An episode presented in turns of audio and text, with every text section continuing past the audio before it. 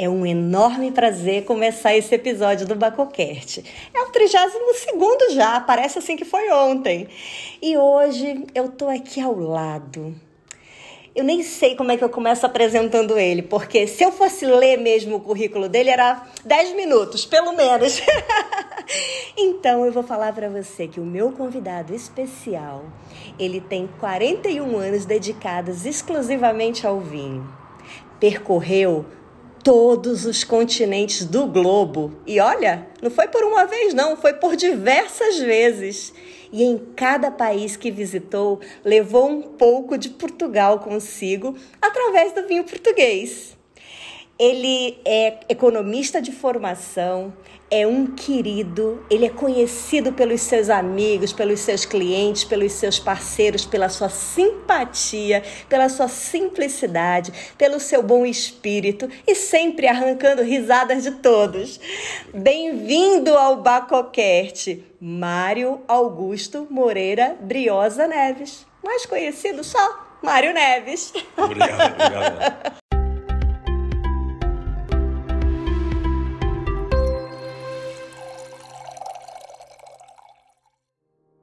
Bem-vindos ao Bacocast, um podcast que é um verdadeiro brinde aos seus ouvidos. Eu sou Daiane Casal e por aqui irei compartilhar informações, curiosidades, experiências, conversas, tudo sempre relacionado à bebida de Baco.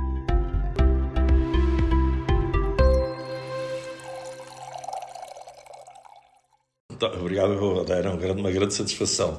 Não foi fácil a gente arrumar este, este, esse, esse sessão, horário. Este horário, esta sessão, mas conseguimos. Rapaz, um homem globalizado como esse, a agenda dele, eu acho que eu tive que falar com todas as secretárias, entendeu? Tive que mais agendar aqui horas, dias.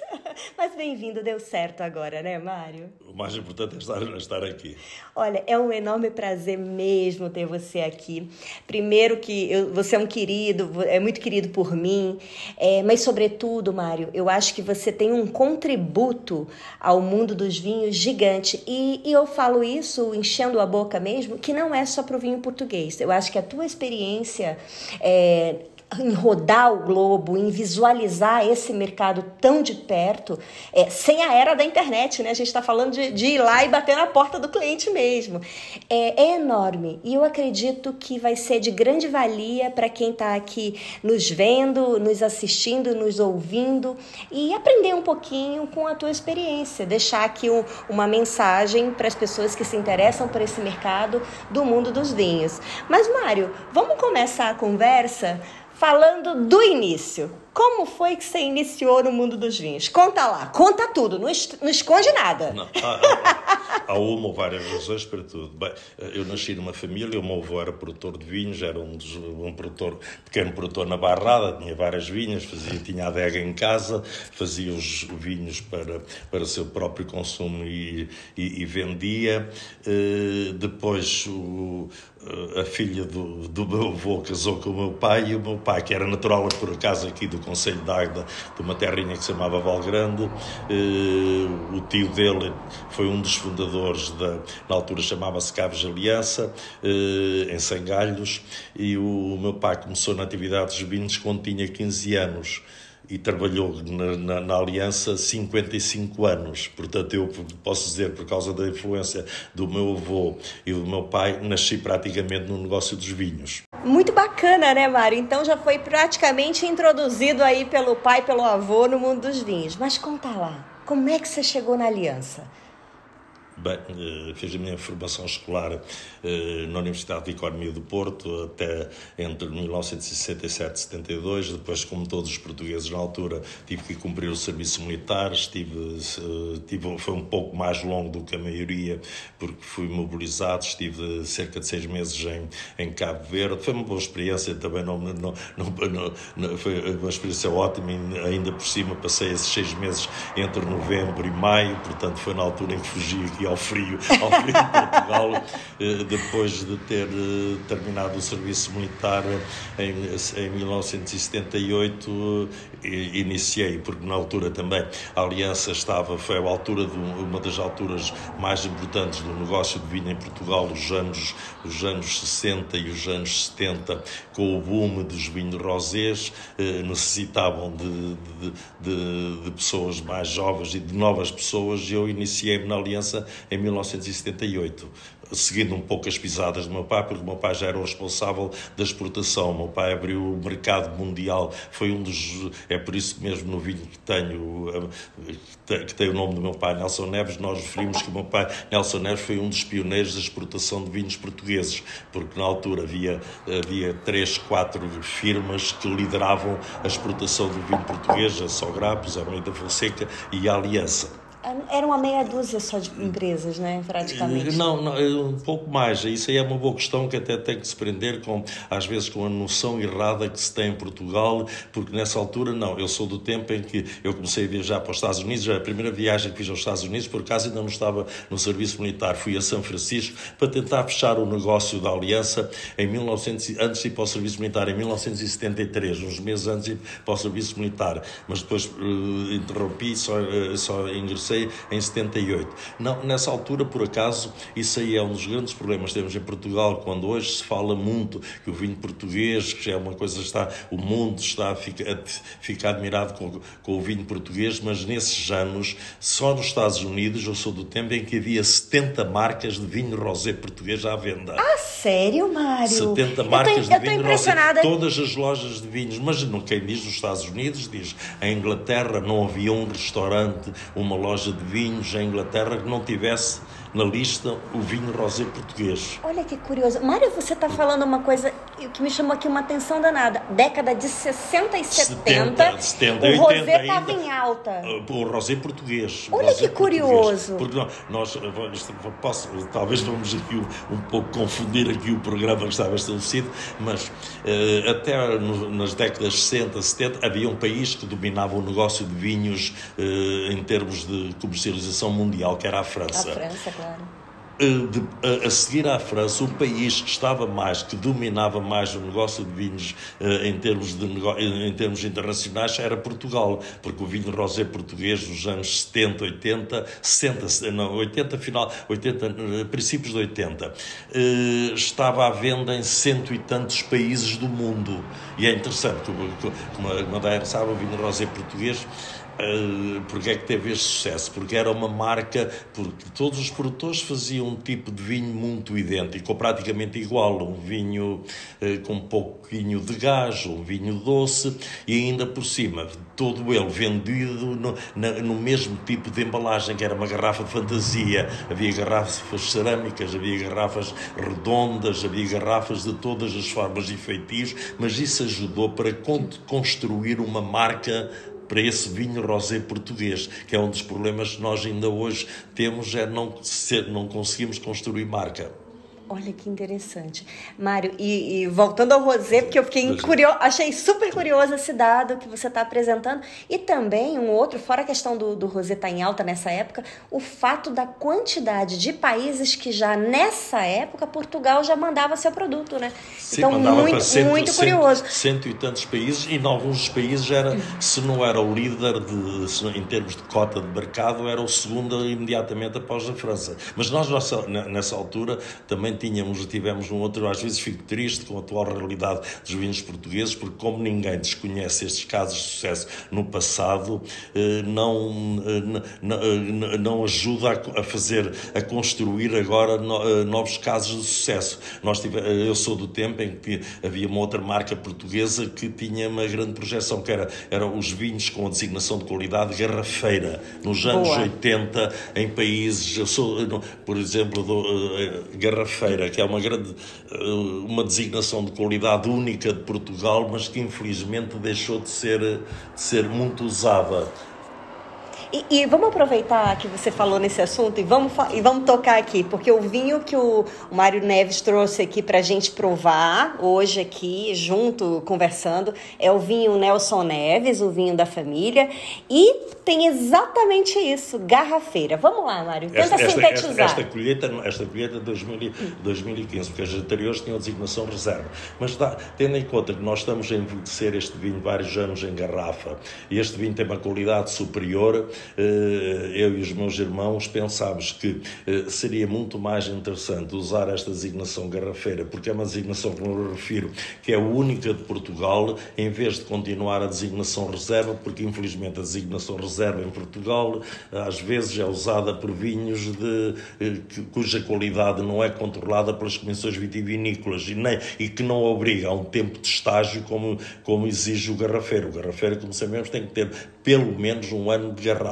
Esse aqui tem um ano? Tem, tem... tem um ano. Este tem três anos de garrafa. Tem, ah, sim, 15, né? 2015. É 2015, foi engarrafado em 2018. Tá uma delícia. E, Mário, já que a gente entrou no, no, na questão do, do, vinho, vamos falar um pouquinho. Eu ia falar mais tá para frente, mas vamos aproveitar e falar não só do, do, desse vinho em especial, que tá uma delícia. Pense num, num merlot redondo, equilibrado, fácil de beber, agradável, gastronômico ao mesmo tempo. Ali puxa. Porque é barrada. Porque é uma é bairrada. Mas era um dos assuntos que eu queria conversar com você, Mário, porque teu pai foi pioneiro, teu avô já plantava Merlot.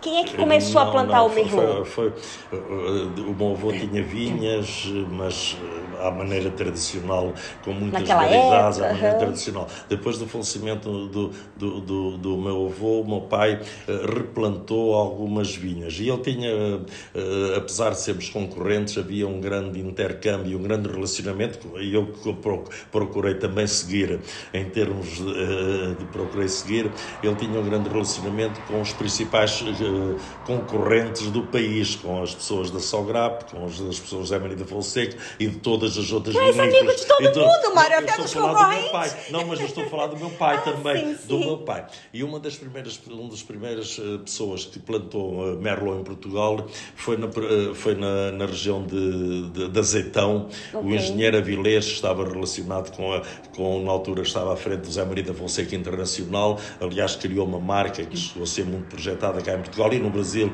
uma partilha que depois pertenceu ao universo do, da, da Bacalhoa e o meu pai, numa dessas conversas, o engenheiro Avilés cedeu-lhe uns garfos para plantar, para experimentar Merlot na Bairrada. E em, eh, em 1989, quando a Aliança fizemos um projeto com e convidámos um dos enólogos mais famosos do mundo, Michel Roland, para, vir, para nos vir ajudar, tendo em conta que a Aliança comprou várias propriedades vínicas e, e, e dado que reconhecemos que o nosso conhecimento também não era o, o ideal para, para poder começar a produzir nessa altura vinhos de alta qualidade, convidámos esse Michel, Michel Roland e o Michel Roland em setembro veio visitar a primeira vez da região da Barrada e pediu, além, claro, de, de, de, de, experimentar uvas vagas, também pediu para poder experimentar se havia outras uvas locais eh, plantadas. E como tínhamos em casa Merlot, ele ficou admirado com a qualidade do, do Merlot. Que deu e na Bairrada. Como sabemos, o Michel Roland é um dos grandes especialistas de Merlot no mundo, porque tem as suas próprias vinhas em Bordeaux, em Pomerol, eh, Bom Pasteur, mas também é consultor de, de alguns dos maiores produtores de Merlot do mundo, como, a como o produtor Maceto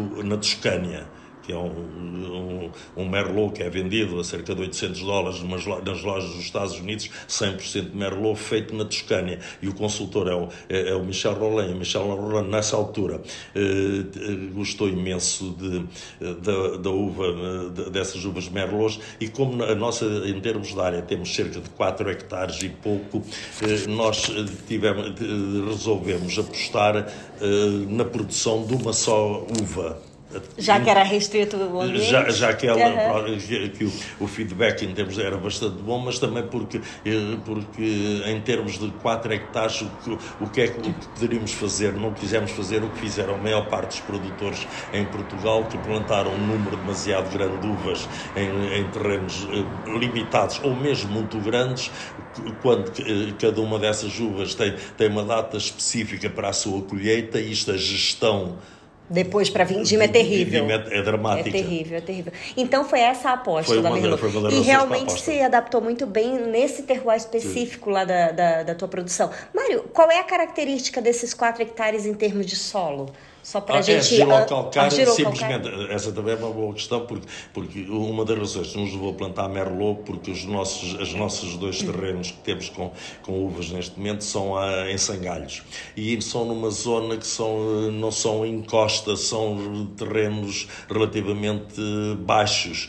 E, e, e como pensámos, e já tínhamos tido experiência de ter lá baga que nunca produziu, que nunca amadureceu atempadamente eh, eh, bem, então resolvemos não, não apostar, porque considerámos que os nossos terrenos não eram ideais para, Para a baga. para, para a baga. Esse é um dos Entendi. problemas, isso é uma conversa Longa. muito, muito longa, porque é um dos problemas que hoje em dia, que em Portugal deveríamos, eh, na minha opinião, eh, tem-se cometido muitos erros, porque o nosso conhecimento de viticultura e de viticultura relativamente a cada casta que se tem plantado é diminuto. Isto relativamente a outros países com quem nós Sim, concorremos. e você sempre me confidencia quando a gente conversa sobre esse assunto, né, Mário? Que você tem sempre aquela bandeira de, de tem que ter uma identidade, né, de terroir, tem que ter uma Sim, tem. é, Tem, é, tem, que é mas- importante, né? Mas tem, tem- hoje o- e tem que saber cada uva onde é que pode ser, onde é Claro. que pode produzir idealmente o melhor vinho. Temos Óbvio. que hoje é difícil neste negócio, é, é errado estar a, a fazer mais vinho só por fazer vinho. Só por fazer, Porque né? estamos cheios a um lago de vinho É. e hoje tem que haver uma estratégia. Esse é o problema, na minha opinião, do vinho português ainda em todo o mundo, tirando os mercados eh, ligados a, a- a- os ligados et- um pouco étnicos, como ao Brasil, como Angola, os, os mercados da saudade, o vinho, o eh, continuamos eh, com problemas de- de de- de- agora, agora, agora peraí só. Eh, Agora, do, do- da licenciatura, tentei também tirar especializar-me em termos de marketing e eu acho que hoje é um, é um dos grandes problemas do negócio de vinho em Portugal é a falta de estratégias de marketing e de estratégia para o, para o vinho, para o, para o negócio de vinho. Porque costumo referir o marketing do vinho, em primeiro, primeiro lugar, começa imediatamente na vinha. Quando se toma a decisão de plantar uma, uma uva ou se plantarem 20 ou 30 uvas, como sucedeu em Portugal, tem que se ter uma estratégia de marketing. Ora, eu receio que a maior parte das vezes não haja estratégia de marketing ligada, nenhuma ligada à decisão da, da, da- plantação da vinha. Interessantíssimo, Mário, isso. E os franceses fazem isso como ninguém, né?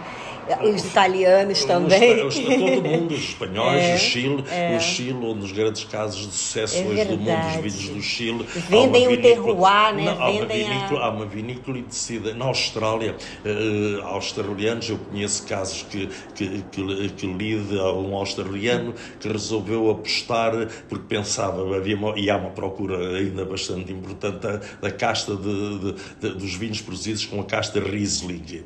Mas esse australiano que resolveu, porque pensava que ia ganhar dinheiro plantando as uvas Rieslings para produzir um vinho com, com estas uvas, eh, antes de tomar a decisão de plantar, foi comprar o terreno que poderia ser idealmente adaptado a essa casta. Olha que curioso. Porque, porque pronto, esse é o Riesling, como sabemos, é uma casta que tem, eh, é ideal, eh, a qualidade do Riesling está muito ligada à altitude, Sim, a climas sim, frescos, portanto Por ele, que- ele não poderia plantar o Riesling como aqui em Portugal se faz, em, sei lá, nas regiões, no Douro, por exemplo, duvido que no Douro possa ser o ideal para produzir Riesling. Porque Interessante. O clima, o clima Claro, não, não, não, não, é não para é casta. compatível, não é compatível com o risco. Mário, essa, é, a gente, tipo assim, para fazer um desfecho aqui no projeto Nelson Neves. Então, vocês têm 4 hectares de Merlot, Quatro. Fazendo três tipos de vinho. Temos- Tem o rosé. Temos um rosé. O rosé está fantástico. E, e temos dois, dois, níveis de, dois níveis de vinhos tintos. Um que designamos o Nelson Neves Superior, que é um vinho. eh, Porque temos duas vinhas, por acaso são os, os dois das vinhas diferentes. Numa das vinhas temos eh, o vinho, eh, é um vinho eh, com, que envelhecemos menos tempo em barrica, um vinho ligeiramente menos encorpado, mais fácil de beber. Eh, no- temos o outro projeto com o, o reserva que agora designamos Garrafeira, é um vinho de uma outra vinha, que é uma vinha que produz a produção por a produção são 3, 4 mil quilos em, em, 6, em, em, em 7, 8 mil eh, metros, portanto é uma produção pequeníssima Pequena. por cepa. E, e, também fizemos para este, para este vinho de, de superior, eh, reserva ou garrafeira, também reenxertámos já há meia dúzia de anos. Um pouco, temos cerca, produzimos cerca de 300, 400 quilos de Petit Verdot. Ah, que curioso. Porque, como se, uhum. Até porque é o que sucede um pouco, um pouco em Bordeaux. Todos os grandes Merlots, os grandes vinhos de, Bordeaux, têm além, ou têm Cabernet ou têm Merlot. E, e, e, e, tem um pouco ou de Petit, de Petit Verdot e ou Cabernet Franc. Sim, sim. Mas são quantidades muito pequenas é só para fazer um para temperar, mesmo, né? para temperar. temperar um pouco o vinho. É verdade. Para lhe dar uma, uma, uma estrutura maior. É verdade. E, Mário, e os teus vinhos hoje já se encontra aqui em Portugal, em todo lado eu vejo. Para todo lado. Não, não, tem... não, não estou em tantos locais quanto eu, quanto eu gostaria. Estão, tem Mas já estão tem bem uma distribuição em bons é. pontos de venda, é. nos, melhores, nos melhores supermercados, no Algarve, no Polónia, no Batista, no Corte Inglês, estão, em alguns restaurantes, muitos restaurantes de Lisboa, no Porto. Ainda na semana passada bebi o, o Superior no Cafeína, que é, uma, que é um restaurante que está na cadeia do, do, do, do Vasco Mourão e está em todo, todos os restaurantes desta cadeia. Estamos, pronto, infelizmente gostava de sair mais locais, mas, mas, mas eh, vamos tentando fazer do Mas, melhor. Mário, é, não é, é fácil. O, a maior audiência desse Bacocast é no Brasil. Ah. Então, aí eu te pergunto, vamos só dar essa dica aqui pro enófilo que está ouvindo, para o Bacolover. Quais são os principais mercados brasileiros onde está o produto? Ah, e se quiser citar algum nome de cliente que você gostaria de propagar, pode ficar à vontade. O, temos um número limitado porque a produção também é muito pequena. Sim, em São Paulo, por exemplo, São Paulo onde está, está? na Casa Santa Luzia. Olha está só, na, rede, na Casa Santa Luzia. Nos restaurantes da rede, a famosa rede Graal, que ah, são restaurantes okay. do Rancho, o Rancho 53, o legal, Rancho Português, legal. o Rancho Português. E está, estamos no Verde Mar em, em, em Minas Gerais, no sim, supermercado Verde sim. Mar, e vendemos também já há muito muitos anos, vendemos um pouco em Manaus. Ah, sim, pode falar. A, a panificadora Nossa Senhora de Fátima. Sim, lá com o Joaquim. Já tem, como eu já lá fui muitas vezes, sim, estive sim. em várias feiras, já é um pouquinho conhecido. Claro. Mas isto, isto hoje em dia... No Rio, fiz, tem no Rio, Mário? No Rio no já Rio, tive, não, neste não. momento não. Tá. Mas hoje, infelizmente, seja para, uh, realmente, como produtor e, como, e tendo estado muitos anos ligados à, à, atividade comercial e na parte internacional, o negócio de vinhos não é fácil, porque realmente não. Estamos confrontados com, com um mar de vinhos e, e, confrontados também, isso é o que eu alerto muitas vezes em Portugal, estamos muito contentes, estamos melhorando, mas o problema é que o mundo todo está a melhorar. É todos verdade, os junto, países, né? Todos os outros países, portanto, isto temos realmente que nunca ninguém, nunca nenhum de nós, como produtor, pode estar contente com aquilo que anda a fazer, porque ainda pode, há um campo muito grande, desde que se faça bem feito. Claro, hoje, claro. hoje, hoje é fundamental a, a, a qualidade, é por isso a qualidade é, é decisiva hoje para o sucesso, não é o, o marketing, é, é fundamentalmente a qualidade, é o melhor cartão para introduzir e vender mais vinho. Tendo a qualidade, Tendo... o marketing pode ser utilizado pode como veículo, como né? Veículo, como exatamente. veículo. Mas, Mário, mas mais, ah, primeiro tem que ter qualidade. Qualidade, sem dúvida. Uma qualidade reconhecida. Sem dúvida. E percebida. E percebida. Hoje vinho, eu sou adepto, sabe? esse é um dos problemas que eu sou um bocado crítico, já volto aqui, já aproveitando esta uh, uh, estávamos a falar disto, eu sou um pouco crítico e continuo a ser crítico da, da nossa, é por isso que eu, do que, da, da estratégia que temos tido em Portugal das misturas de uvas. Eu seria adepto das misturas de um vinho ou de uma região ser feito com mistura de várias uvas se todos os produtores fizessem a mesma mistura. Eu hoje sou muito adepto do o que se eu verificar tu, em, em, todo o mundo, o que se vende hoje, eu costumo referir muitas vezes, eu não estou no negócio de vinho. O, o negócio hoje que os produtores precisam de perceber é o estilo de vinho. O que se compra hoje é os, o, compradores mundiais compram hoje estilos de vinhos. O que é que eu o que é que eu considero o estilo de vinho? O estilo de vinho, claro, é um vinho monovarietal. Se eu, se eu, se eu fizer um, um, um, um, um Baga, um Merlot, um, um Alicante Boucher, um, é, tem um estilo que é o estilo que é dado pela própria casta. No caso de, de pode haver estilos de vinhos que são feitos com várias castas.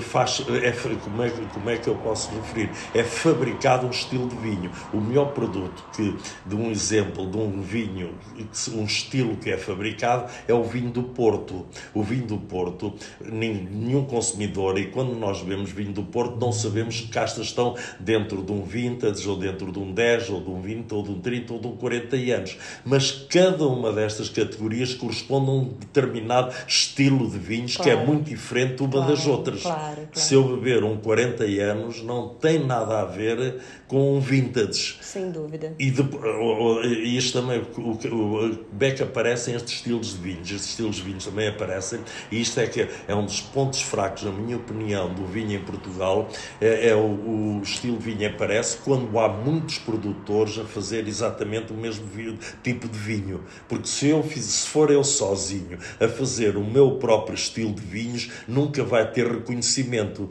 No negócio do vinho, se há uma, uma palavra que eu considero do mais importante para o negócio de vinhos, é concorrência entre, é, é, é concorrência, a concorrência de quem faz exatamente a mesma coisa. Sim, Porque sim. qualquer vinho varietal hoje, se, se, para se colocar no mundo, se nós quisermos colocar um, um bical no mundo, tem que haver muitos produtores, temos que ter massa crítica com bical, tem que haver muitos produtores a fazer bical.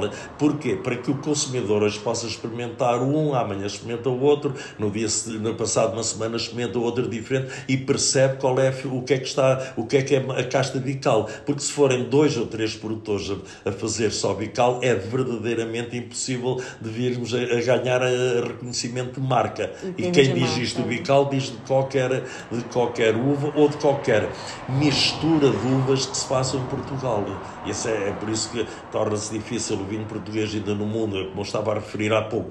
Tirando os mercados da saudade, o mercado do Brasil e o mercado uh, de Angola, de ser ainda ter uma imagem de marca. Não tem imagem de marca, infelizmente. Tem um assunto, Mário, que é indissociável de conversar contigo, de estar ao lado do Mário Neves e não falar nesse assunto, que é a visão globalizada do mundo dos vinhos. Então, é, a primeira pergunta que eu gostaria de falar sobre esse tema, porque é bem vasto e a gente pode falar aqui várias coisas, mas é quando você percebeu de fato você falou alguns dados já anteriormente, da década de 60, 70 e depois como é que estava o vinho português, mas quando de fato você percebeu que a globalização já estava sendo, já, o, o, o vinho já estava na globalização?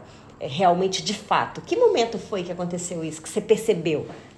Bem, como, como, eu referi, na, na, época do sucesso dos rosés portugueses, posso dizer que o vinho rosé português já era um sucesso global, já era um vinho globalizado, porque, como eu disse, estava à venda em cento e tantos países, havia, uh, uh, nem todas as marcas, mas as mais fortes vendiam em dezenas ou, cento, ou, ou mais de 100 países. Caso do Mateu Rosé, que chegou a vender em 120, 130 países, portanto, nesse caso já era uma marca global. Isto aconteceu, como eu disse, até aos anos 80. Nos anos 80 foi interessante, eu, eu, eu viajei muito nos Estados Unidos, os Estados Unidos e o Canadá eram dos grandes mercados importadores de vinho, de vinho e depois, infelizmente, eh, estes sucessos globais, também quando há um sucesso global, mas temos de estar atentos eh, ao que os outros países andam a fazer. O que é que, por exemplo, só dando, o que é que começou a surgir nos Estados Unidos? Ainda antes, até inclusivamente, antes do vinho rosé português ser um sucesso nos Estados Unidos,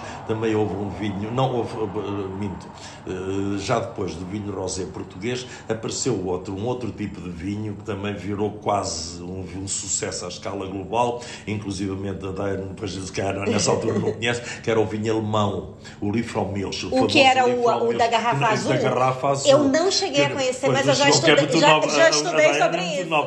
Mas eu já estudei sobre isso, Mário, Nos Estados Unidos, em é. todo o mundo, em Inglaterra, eu conheço e era amigo de produtores de vinhos. Tinha em Manaus isso, já pensou? E no Brasil, no meio da floresta? Um milhão, um milhão de caixas, eu sei dos números, chegou-se a vender um milhão de caixas de, de vinho na garrafa azul no Brasil. Mas nos Estados Unidos era uma coisa, os volumes eram milhões e milhões de caixas. Mas não eram nos Estados Unidos, em Inglaterra. Eu era, te conhecia, tinha vários amigos produtores de vinhos, alguns deles, infelizmente, até foram à falência. Vou-lhe contar, isto é um caso interessante. Porquê é que foram à falência?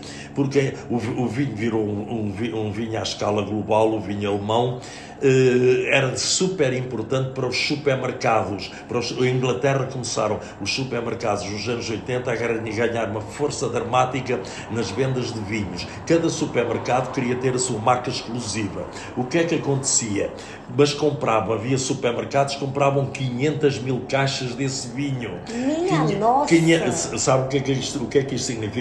É que quando eu, eu, como produtor, fazia um negócio para vender 500 mil caixas a uma determinada companhia de supermercados de Inglaterra, marca exclusiva, muitas das vezes tinha que fazer investimentos na linha de produção, Sim, porque claro. não estava preparado para de repente um volume desse. para um volume desses. O que é que aconteceu? Passado o vinho é um negócio de moda. Passado alguns anos este vinho deixou de estar na moda. Esses produtores alemães ficaram com, as, com, a, com, a, com a capacidade instalada e sem a utilizar. Alguns deles foram à falência. Mobilizar é, o capital. Por, né? por, isso que é interessante até ver o que sucedeu depois disso na Alemanha. Sabe o que é que aconteceu? Muitos desses produtores começaram a, quando começou também a aparecer o boom, depois dessa fase, já no final dos anos 80, dos novos países tipo Chile, Argentina, Austrália, Nova Zelândia, começaram a crescer dramaticamente à escala global, com vinhos globais. Uh, o que é que sucedeu? Esses, esses produtores alemães tinham capacidade instalada, começaram a importar vinhos a granel desses países, da Nova Zelândia, da Austrália, do Chile, da Argentina, a engarrafar na Alemanha e a vender por todos os supermercados europeus esses vinhos a preço extremamente barato. Hoje, por acaso, já não sucede, mas cá em Portugal, até há poucos anos, o Lidl tinha umas marcas desses vinhos da, eh, da América do Sul eh, que eram eh, compradas, trazidas para a Alemanha pelo próprio Lidl, engarrafadas na Alemanha. Portanto, o negócio, mas também significa, para, para se ter tornado à escala global, voltamos mais uma vez ao mesmo, ao mesmo tema. Alguns deles viraram-os globais. Vamos ver o caso da Nova Zelândia. A Nova Zelândia era um país que produzia, produz somente 3 milhões de hectolitros de vinho, metade da produção de Portugal, mas especializou-se num determinado tipo de vinho, no Sauvignon Blanc e um pouco no Pinot Noir, mas 90% é Sauvignon, Sauvignon. Blanc. Mas especializou-se no Sauvignon Blanc e ainda por cima que fizeram o seu próprio estilo de Sauvignon Blanc à moda da Nova Zelândia. Hoje, a, a, Nova Zelândia, ainda ontem estive a ler que apesar, apesar dos volumes que vêm crescendo há 20 anos, enorme. Este ano vão, continuam com um crescimento de 15% e não tem vinho. E estão sem vinho porque a colheita, a última colheita foi, foi muito má na, na Nova Zelândia. Estão sem vinho, mas continua a procura. Claro, não tendo vinho e havendo uma procura mundial, continuam a aumentar os preços de venda Óbvio. em todo o mundo, que não sucede com o vinho português. Mas quem diz a Nova Zelândia, diz o Chile com o Cabernet Sauvignon, mais um pouquinho com o Cabernet, a Argentina com o Malbec, que é um é um, em todo o mundo, nos Estados Unidos vendem milhões de caixas de vinho Malbec, uhum. criou, virou uma marca à escala global. Uhum. E muitos dos vinhos, alguns dos países, alguns dos países, mesmo dos países mais tradicionais, do, uh, uh, os países uh, tradicionais, caso de Itália, também que, que começaram a fabricar vinhos que viraram marcas à escala global. O melhor exemplo é o Pinot Grigio. Sim, claro. O Pinot Grigio uhum. hoje é, faz-se faz dezenas dezenas de milhões de caixas, inclusivamente é interessante neste negócio de vinhos, porque, eh, só para dar um exemplo, da última vez, há uns 4, 5 anos, estive na Austrália, eh, na Austrália, nas lojas de vinhos, e foi uma coisa que eu sempre fiz quando, quando visitava qualquer mercado, e é um conselho que eu dou aos jovens que estão nesta atividade, é, antes de irem para qualquer reunião, é procurar visitar o maior número possível de lojas para ver o que é que se está a passar no mercado. Pois pode haver estudos de mercado, mas o melhor estudo de mercado é visitar... É o mercado. É, é visitar com os próprios olhos e ver o que está à venda. Isto é um caso fantástico para se ver o sucesso destas marcas de, do Malbec, do Tempranillo de Espanha.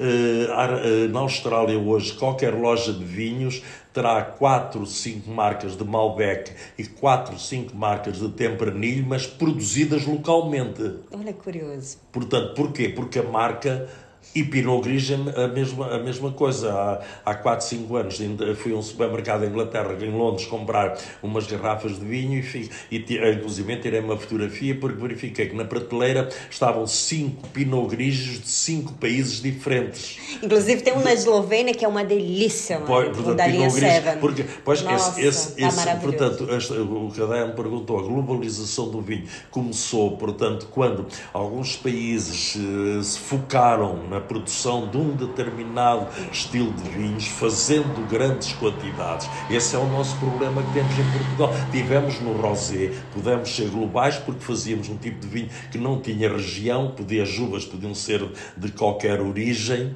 mas que, como eu referi, fabricava-se um estilo acrescentava-se um pouco de açúcar, acrescentava-se o gás e o vinho era todo igual.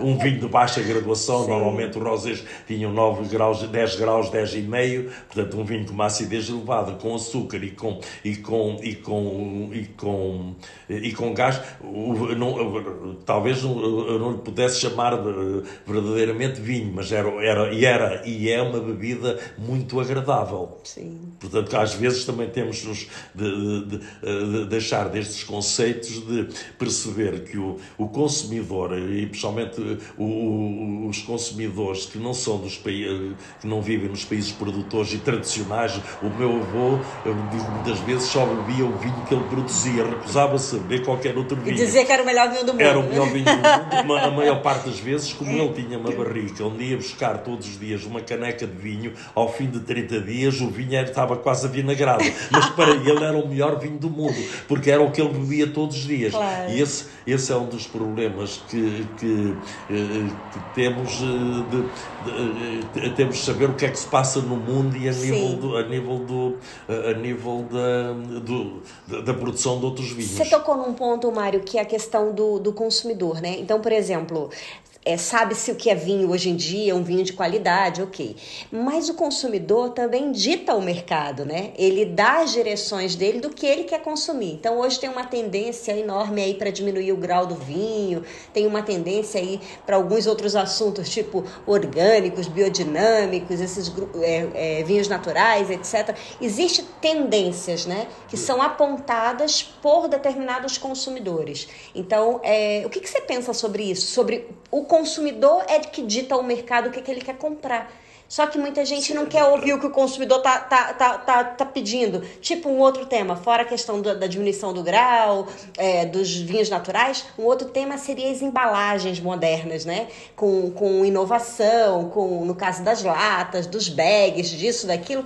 Na verdade, é um, é um setor, um, um estilo de consumidor que vai ser atingido, né? E, e não é que vai perder o encanto da, da garrafa e tudo, mas é que tem um mercado que está ávido por isso também. Porque é como estava a referir, é, vamos, eh, temos que segmentar aí, temos de dividir, porque há, realmente o vinho é uma bebida e com bebida concorre com muitas outras bebidas. Portanto, se as outras bebidas são disponíveis de uma forma mais atrativa para, para determinado nível de consumidores, uhum. pronto, haverá certamente consumidores que, que, nunca vão beber um vinho em lata, não é? Sim, porque sim. depende do nível claro. do consumidor. Mas em termos hoje também, isso é verdade, eu, eu também refiro, eu sempre disse que o negócio, a gente tem está num negócio de vinhos tem que perceber que está num negócio de moda. Hoje há uma, ou há uma, ou há uma casta que está mais na moda, ou há, um, ou há uma, uma, uma, região, mesmo cá em Portugal, pois infelizmente eu, mesmo na exportação, eu nos anos 80 eh, eu, eu vendia dezenas de milhares de caixas de vinho bairrada no mundo. Sim. Deixei de vender, por exemplo, em Quebec, em Ontário, em, em Inglaterra, eh, as, as vendas diminuíram dramaticamente quando começaram a aparecer os vinhos do Novo Mundo, principalmente os do Chile, o Chile e da Austrália, vinhos que se tornaram, que eram bebidas um pouco mais agradáveis, menos acidez, mais redondos, também porque nessa altura, como nós fazíamos o vinho, ligado também à vinha que tínhamos, Hoje em dia eu também, eu também eu continuo sempre a referir que o, o, o mais importante no negócio de vinho é a viticultura. Sem a viticultura sem ideal, a matéria-prima sem boa, a matéria-prima boa isso não há possibilidade de corrigir ou de vir, de vir a ter grande sucesso. Aí é que se ganha o, o desafio.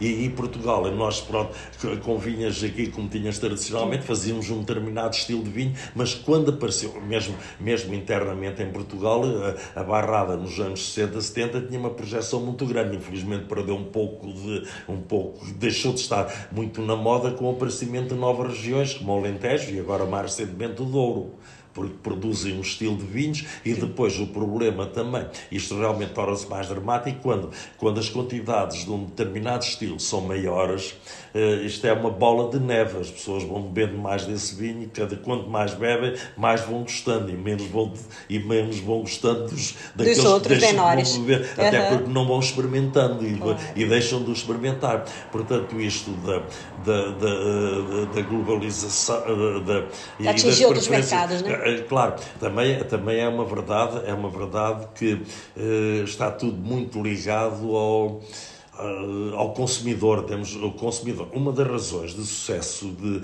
uh, dos rosés portugueses no mundo, nos anos, como referi, nos anos 60, 70, por, foi devido ao facto, nessa altura, tu, por exemplo, falando de vinhos brancos, os vinhos brancos eram todos vinhos extremamente secos, eram vinhos feitos quase só para altos conhecedores de, de vinhos. Uhum. Um, um, uma, um, consumidor que bebesse. Um jovem consumidor, no, né? Um jovem consumidor. Nos Estados Unidos, aquilo que é considerado um consumidor de vinho é uma pessoa que bebe vinho uma vez por mês. Para esse tipo de pessoas, para esse tipo de pessoas, uhum. era impossível de todo eh, beberem, que bebiam um vinho uma vez por, eh, por mês, gostarem de um vinho de Bordeaux branco ou de um vinho mesmo de Borgonha nessa altura branco.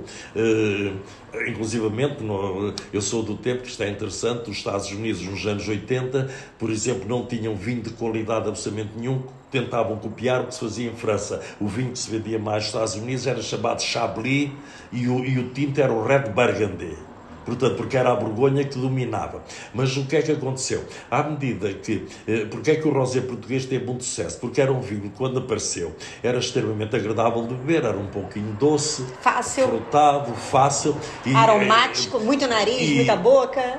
E ela, no, no, isso é, as características organoléticas eram uhum. muito boas, mas também tinha uma outra vantagem do ponto de vista que isto às vezes quem, quem está no negócio de vinhos não, não pensa no consumidor, porque como o consumidor sabia muito pouco de vinhos, por exemplo, a DN tinha um problema, se a DN tinha, convidava umas pessoas dos Estados Unidos, era americana, convidava umas pessoas para vir jantar a casa. Tinha um problema dramático que era saber que vinho é que ia servir, porque ia servir com a comida, ia servir que vinho, vinho branco, vinho tinto, então o rosé tinha uma vantagem do ponto Dava para vista, tudo. Era um versátil, exatamente. E isso foi uma das razões um que contribuiu para o sucesso sucesso, os rosés portugueses, porque o, o, o, conhecimento por parte dos consumidores era muito, muito limitado. Portanto, as pessoas não sabiam, portanto, se comprassem um vinho rosé português, satisfaziam toda, toda a turma que estava lá a almoçar ou a jantar em casa. Sem portanto, há uma razão para tudo. E, e, mas também isso é verdade. À medida que uma pessoa começa a beber cada vez mais vinhos, cada vez mais vinhos, é por isso também vai, uh, quando se bebem coisas doces, é por isso que eu tenho pessoalmente, uh, tenho alertado, ainda ontem naquele evento em Lisboa, e eu pessoalmente provei durante o evento muitos vinhos do Alentejo e do Douro, e eu hoje, Mário Neves, sou incapaz de beber aquele estilo, estilo de vinhos, porque são, eh, talvez por ter bebido muito vinho durante toda a minha vida, mas hoje dou na, na preferência, uma preferência muito grande a vinhos muito mais com frescura, com acidez, porque acho que, com, eh, principalmente quando se bebem com comida, são os vinhos ideais. Eu hoje tenho dificuldades em beber digo sinceramente, beber muitos vinhos do Alentejo e que alguns deles são apontados como, e recebem grandes pontuações em revistas internacionais, mas eu digo sinceramente, eu, Mário Neves, não os consigo beber. Porque é demasiado, demasiada fruta madura, acho que não é o melhor casamento. É por isso que realmente hoje está na onda estes vinhos naturais, os vinhos orange, os, agora os vinhos do Alentejo de talha, talha, porque tenho que reconhecer que são vinhos provavelmente, não sei se são melhores, são piores, mas são vinhos muito mais gastronómicos do que os vinhos de, de fruta madura. É por isso que hoje muitos produtores começam a ver, em, em todo o mundo, começam a, reduzir os graus, porque quanto menos grau tiver, significa menos, menos madura está a uva ou não está, ou maior, mais acidez tem tem, tem o vinho relativamente ao que se estava a produzir anterior. Eu acho que hoje a palavra, uma das palavras mais importantes do negócio de vinhos é acidez. Sem dúvida. Acidez Mário, mas essa atenção né, que a gente tem que dar ao consumidor, ao mercado, é muito importante. Porque, na verdade, é ele que vai dizer quero comprar ou não quero comprar. Então, essa, esse lado aí de você prestar atenção no que o consumidor tá te dando de feedback, tá te dando de informação, o, o produtor do outro lado tem que estar tá com o ouvidinho bem atento, bem ligado, porque é onde vai escoar o produto. Então, para onde é que eu vou caminhar a minha produção? Porque se eu tenho um pensamento de fazer um vinho, mas se esse vinho não tem aceitação, não adianta eu me desgastar, até porque é um trabalho muito árduo fazer vinho. Então, tá atento ao que o consumidor quer é muito importante. E aí eu vou te falar uma experiência minha, Mário, com vinhos em latas, vinhos em bags, vinhos que eu estava em busca, porque eu tenho um consumidor para isso também, né? E sempre naquela procura, uma hora eu vou encontrar um vinho que preste. porque eu acho a ideia da lata, do bag, da, da, dos Tetra Pak da vida fantástica. A questão é que muitos dos produtores que, que começaram a fazer esse tipo de produto colocavam, entre aspas, lavagem de tanque então, vinhos pois, que não, a gente não consegue beber, não consegue Tem que tomar. Ser uma bebida muito agradável. Pois, mas agradável. Mário, eu tenho me surpreendido com algumas coisas que têm aparecido no mercado. Eu, por exemplo, fui contactada por um produtor francês e ele me mandou uma sequência de latas hiper diferentes, com um rótulo lindo, depois eu te mostro, com um rótulo muito bonito, muito apelativo em termos de mostrar a França, né? Claro que ele estava com a bandeira dele da França, e vinhos extremamente simpáticos para uma lata muito bacana. E aqui Mas em Portugal. Varietais ou não? Ou varietais, não? eu vou te mostrar e tu vai, vai, vai tirar tuas conclusões. Porque quando é varietal, tem, já, aí já está a oferecer algo que o consumidor percebe. E o tem problema... também o terroir, tu não está entendendo? Tinha lá também, Bordeaux. Bordeaux. e muito legal é você ver que o, o próprio mercado tão tradicional como é o mercado francês, né? Já ligado nisso também. E já colocando dentro dessa lata, da, da, da lata inovadora, da embalagem inovadora, um produto bom, um produto agradável, que vai atingir um público também, não só aquele iniciante né, do mundo dos vinhos, que é o que se propõe mais ou menos essas novas embalagens, é atingir um público que ainda nem toma vinho, né? É por aí. Mas é isso, Mário, é o, é o produtor estar tá atento mesmo ao mercado. E eu acho que você, com todo o teu know-how, com toda a tua experiência, você conseguiu realmente filtrar e colocar qualidade, não só na apresentação dos teus vinhos, por exemplo, o eu adoro, eu adoro nós estamos degustando o garrafeira, é uma delícia. Isso, isso mas é. fala em, do rosé, que é um vinho muito é, democrático, vamos colocar a palavra está, assim. Está muito equilibrado, agradável. Quando não se consegue fazer, quando não se tem condições, pronto, eu também poderia, certamente, quando plantei a vinha, nós fomos buscar, buscar a, a, a França, vieram de Bordeaux também, porque um dos problemas que eu acho, eu sou, em geral, tanto eu, também eu, como, como e acho que isto é válido para a generalidade do, do negócio de vinho em Portugal, Uh, se me disser que estou contente com estes vídeos, não estou. Aliás, como em Portugal, a maior parte dos vídeos, eu acho que Portugal temos, até porque sei as nossas limitações em termos de viticultura em Portugal, o nosso conhecimento de viticultura em Portugal é muito, muito, muito, muito limitado. E eu acho que tudo. Mas já cresceu que... bastante, né, Mário? Se a gente for falar de décadas para cá. Mas, mas, o problema é que os outros continuam a crescer muito. tu estás falando porque, acompanhando, né? O mesmo nível. mas, não, mas o conhecimento viticultura, eh, temos um problema dramático que eh, se eu, eu sou um grande apaixonado. Se há um país que eu, de, em termos de produtor de vinhos, que eu sou apaixonado e, e que acho que Portugal teria que procurar em tudo seguir. Eu já sei qual é. eu nem, eu, não, eu não vou no país, eu vou no terroir, meu amigo Barolo. É Itália, é, é, é Itália, é Itália. E, e, e, por acaso, ainda ontem, está a ver, ontem um produtor, um dos grandes produtores, meus amigos da Toscânia, ontem recebi... Será que eu conheço ele? De, não, não, não conheço, é. Carpineto. Ontem enviou-me, teve a gentileza de me enviar, porque eu enviei duas Ai, garrafas do meu Merlot, e ele também está, produziu Merlot Lá. numa das suas vinhas na, na Toscânia. Só que produziu da, da produziu de, de uma forma diferente do que eu fiz. Porque quando fez a vinha, eh, eu, aliás, ele há uns anos disse-me que tinha 30 hectares de vinha com, com cerca de 8, com 8 mil pés de cepas por hectare. Uma 8 densidade. Mil, densidade. Agora, mas eu fui ver agora, isto foi já há 10 anos, agora fui ver até o site dele, ele não tem 30, tem 100 hectares de vinha plantados com 8 mil cepas de densidade. Essa é uma questão que eu digo, a gente evoluiu, mas em Portugal não vejo, só houve um produtor na região do Dão até hoje que discutiu, quando fez plantou a vinha, que discutiu a questão da, da densidade. É um produtor reconhecido, eu não digo o nome, que tem 6 mil cepas por hectare. Mas é uma, eu fico triste um pouco por em Portugal isto não ser minimamente discutido. É quando refere, eu sou muito amigo do, daquele famoso produtor de Espanha, do Álvaro Palácios, que é o maior, hoje um dos maiores nomes à escala mundial, e o Álvaro Palácio, eu costumo dizer que eu acho que é, é, é, é posso, posso aplicar em Portugal, que em Espanha ainda há muitos amigos da, da, da fábrica de tratores americana John Deere. Quer dizer, o que é que isso significa? Que as vinhas são feitas à medida dos tratores que já existem. Este meu amigo italiano, quando fez essa vinha, disse: Mário, eu sou maluco tive que comprar dois tratores, porque se um avariava eu não tinha onde podia arranjar o segundo. Tive que comprar dois tratores Nossa. especializados para trabalhar a vinha com 8 mil cepas de claro. densidade.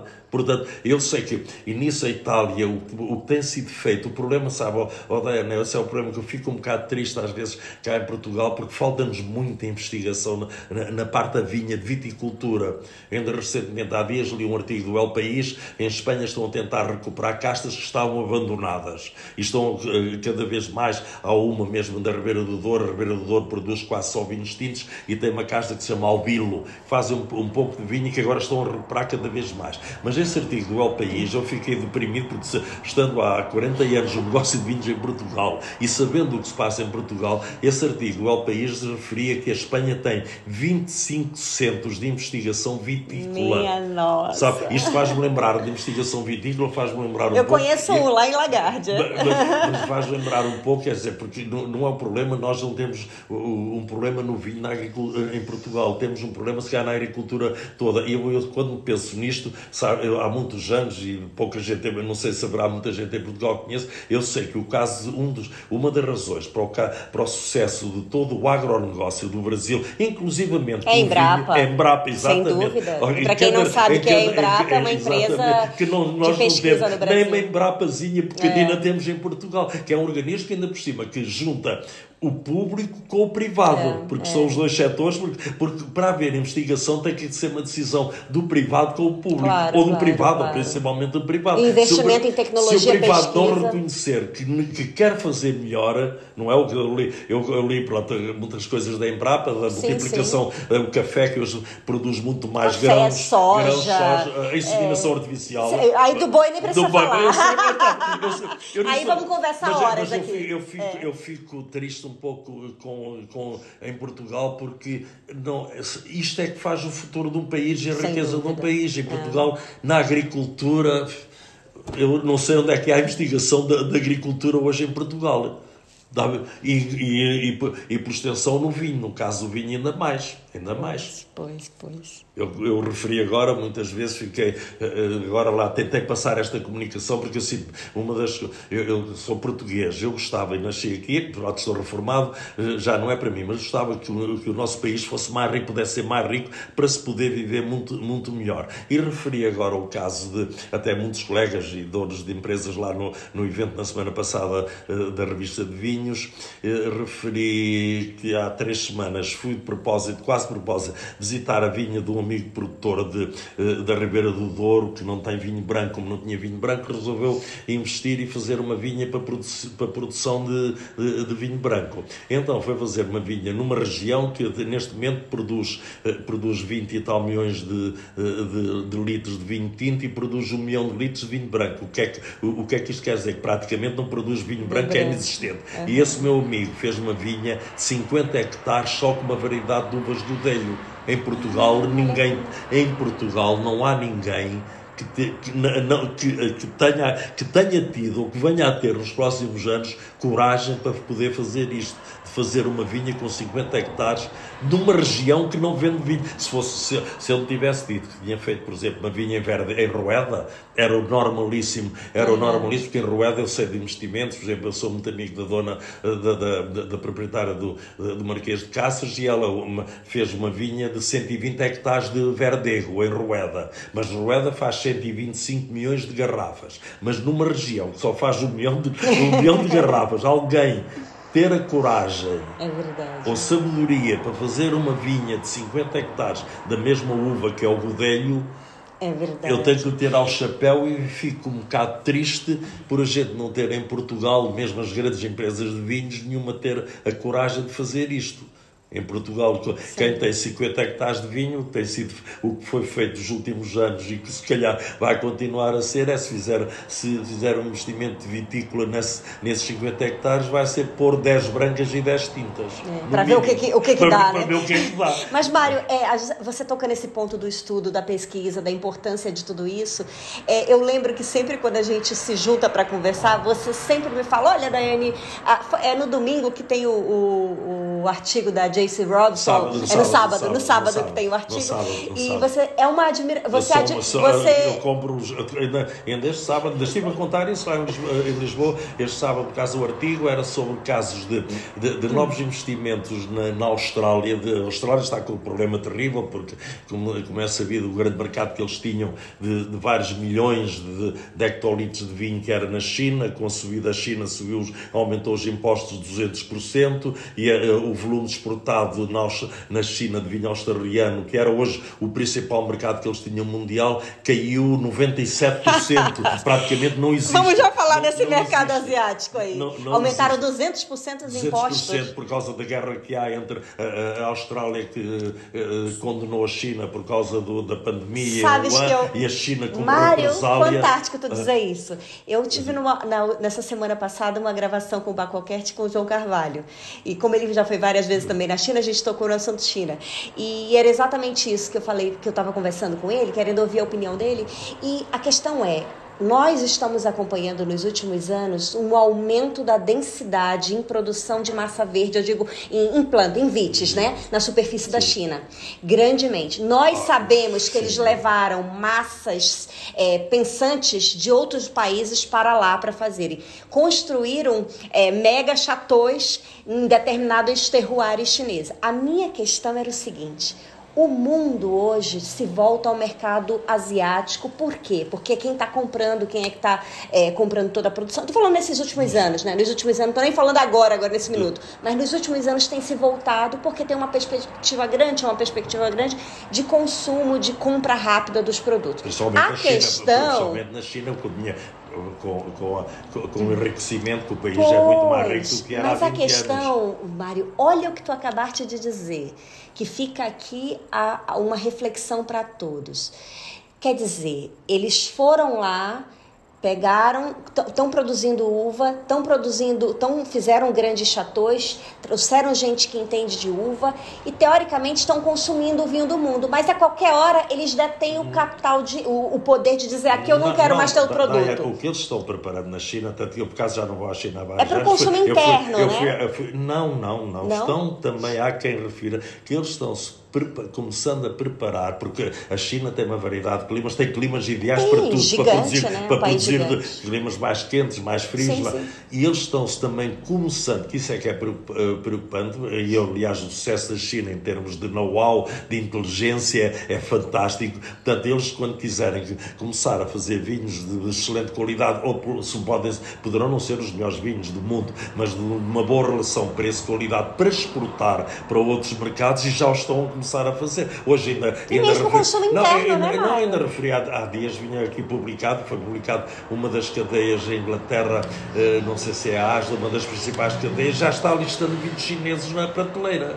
Aliás, o Brasil, hoje em dia, não é Portugal, a gente tem que estar atentos a todo o mundo e tem que saber neste negócio, é um dos problemas do negócio de vinho em Portugal, temos que saber o que está passando a nível de todos os países. Claro. Como a Dayane sabe, mesmo o Portugal já vamos ter dificuldade alguma vez poder chegar ao nível do Brasil em termos de exportação de vinhos espumantes. Os vinhos espumantes do Brasil hoje estão. Desculpa todos- lá, fantásticos. estão, em todos- estão todos os mercados. Mas eu, eu sei disso. Em Inglaterra, na maior parte. Hoje, na Holanda. Na Mário, vamos lá falar dos gás, os vinhos, nem tanto, mas espumantes brasileiros hoje estão. Sim, estão sim. Portanto, é uma das coisas. Em Portugal, os produtores, temos que tentar. Quem, produtores e não só, quem está nos organismos oficiais, nos organismos promotores do vinho, nas comissões vitivinícolas, tem que se saber o que é que se está passando no mundo do vinho. portanto, Mário, mas então, eu, mas isso eu é- abordei a, ques- considero isso a questão da, da Ásia em especial. É o seguinte: o que acontece é que hoje quem consome vinho na Ásia, no, no- na China, vamos pôr assim, específica,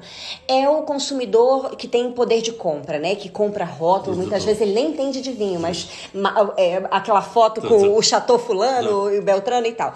O que acontece é que eles estão realmente aumentando a produção, estão se preparando para isso. E o que, que eu digo com re- relação ao mercado chinês? Se um chinês É. começar a tomar uma taça de vinho no mundo, tu já pensou a quantidade do consumo? E aí é isso que eu tô, eu tô tipo assim, refletindo. O que, que acontece? Eles. wish Essa, é- essa compra externa que eles fazem de diversos países, ela vai ser limitada. Tipo, porque você olhou feio para a China, eu vou aumentar a tua tributação em 200% que fizeram com a Austrália.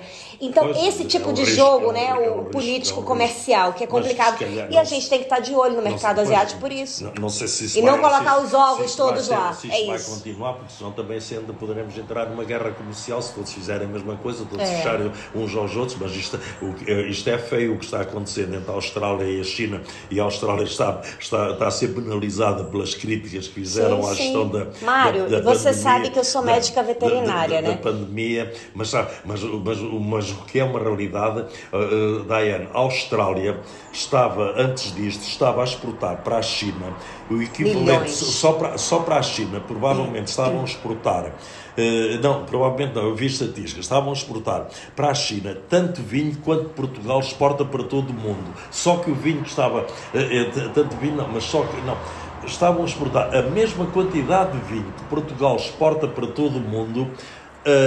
A Austrália estava a vender na China acima de 5 dólares por garrafa. Portanto, vinhos, algumas vinícolas do, da Austrália, não sei se sabe, por exemplo, o caso da Penfolds, eh, introduziram vinhos dos mais caros fizeram a seguir ao Grange. E são fantásticos os vinhos. Não, mas o que eles fizeram foi uma coisa fantástica. O lançamento dos vinhos não estava a ser feito em Sydney ou Melbourne, estava a ser feito em Pequim ou Xangai. Só lá. O lançamento mundial nos últimos anos, o sucesso dos vinhos australianos na, na China era tão grande, mas também, isso também é um dos problemas que nós temos em Portugal, temos que perceber que é o de, temos outro, outro problema. mercados, Não, não, mas não é só outro problema. Temos que ser capazes de construir marca, sabe? Oh, oh, oh, Dani, Ah, eu sou muito crítico em Portugal e sabe que Aumentar já o valor, né? N- Não é só aumentar o valor, mas para aumentar o valor, como sabe, a Daire já importa eh, eh, eh, está, está negociando com muitos produtores, é quando um produtor em Portugal, quando pequenos, alguns começaram recentemente e quando começam criando três, quatro marcas e não, não se focam numa, numa, numa Uma só família, marca. né? Se for, eu dou-lhe o exemplo, pois evidentemente se, se a Concheitoro chegar à China com um rótulo que diga Concheitoro eh, vinho XPTO... Caseleiro, caseleiro não, mas não, for, não, se não for o castelheiro, mas se disser Concheitoro, por causa do nome Concheitoro, Já se puseram lá um vinho XPTO, está todo vendido. A Penfolds, se Também. chegar na Austrália e puser um vinho, É. o, agora Tem o sentido, Mário. o tunel, a barrica 1599, Total está sentido. todo vendido. Porque o problema que hoje em Portugal estamos confortados é, é- foi aquilo que voltamos à mesma, ao, mesmo, ao, ao- anterior. Temos aqui, temos que ser, eh, saber muito mais de marketing do negócio de vinhos em Portugal, na vinha, na, na seleção, na escolha da marca de vinho e, no- e no número, não, no número de vinhos, no portfólio de vinhos cada produtor vai fazer. No portfólio, quantos vinhos é que quer fazer e eh, quantos nomes é que lhe quer, é, é que lhe quer chamar. Sem porque dúvida. para poder construir marca, porque eu todos os casos, se a gente fizer um estudo, todos os grandes. Esse é, o- é o ponto mais fraco que Portugal tem no mundo, é o facto, como sabe, a maior parte das vinícolas cá em Portugal e pequenos produtores também têm hoje 4, 5 marcas. Ora, eh, empresas que não têm recursos para gastar em termos de marketing, como é que vão, como é que vão tentar construir 4 ou 5 marcas? Sim, é. Verdadeiramente impossível. Eu dou o exemplo sempre, o melhor exemplo que, que é um caso de sucesso a nível mundial, que é o Riogas. Se formos falar das grandes marcas de Riogas, eh, Faustino, Marquês de Cáceres, Marquês de Riscal, eh, eh, Paternina nem tanto, mas Muga, Morrieta, são muitas delas, só têm uma marca para todos os vinhos. É um, tem um normal, um jovem, pode ter, às vezes tem jovem, tem um Criança. criança, tem reserva, tem um grande reserva. É. E depois gira à volta de, de- de- disso. O consumidor já sabe e mais ou vendem- menos que vai vendem encontrar, né? 15, 20 milhões de garrafas com a Barodley, o, Sim. o Kuhn, todas as grandes. É por isso que depois se constroem marcas à escala global. Estão essas marcas, Kuhn, Marquês de Cáceres, Marquês de Cáceres, eu conheço bem porque conheço o proprietário, está à venda em 110 países a marca Marquês de Cáceres. Em Portugal não temos de uma marca de vinhos que esteja em 110 países. É verdade. É Podemos verdade. ter de uma marca, podemos ter umas garrafitas, mas não. Marquês de Cáceres, quando está à venda, está nos, nas lojas e Para supermercados né? quase todo Para lado. todo lado. Torres, o Torres. Só para fazer o desfecho nisso, é, como eu te falei, eu sou- tu lembras que eu sou médica veterinária e tudo, e acompanhei muito essas guerras comerciais por causa da carne, né? Então, é, você sabe que eu já olho para o mercado da carne j- já há Também mais de foi. 20 anos e tudo. Então, sempre quando existia uma barreira sanitária criada, na verdade o jogo era outro, o jogo era para baixar o preço da carne. Ai. Então, isso eu vi, fui vendo uma cena após a outra, um vírus após o outro sendo lançado. E isso eu estou falando por acompanhar de perto o mercado do agronegócio brasileiro. E, e é aí que fica aí a reflexão para todo o mercado dos vinhos Pois, também. Ficar ser antenado que criam-se barreiras de diversas formas, né, políticas, sanitárias, etc., com objetivo o quê? Comercial.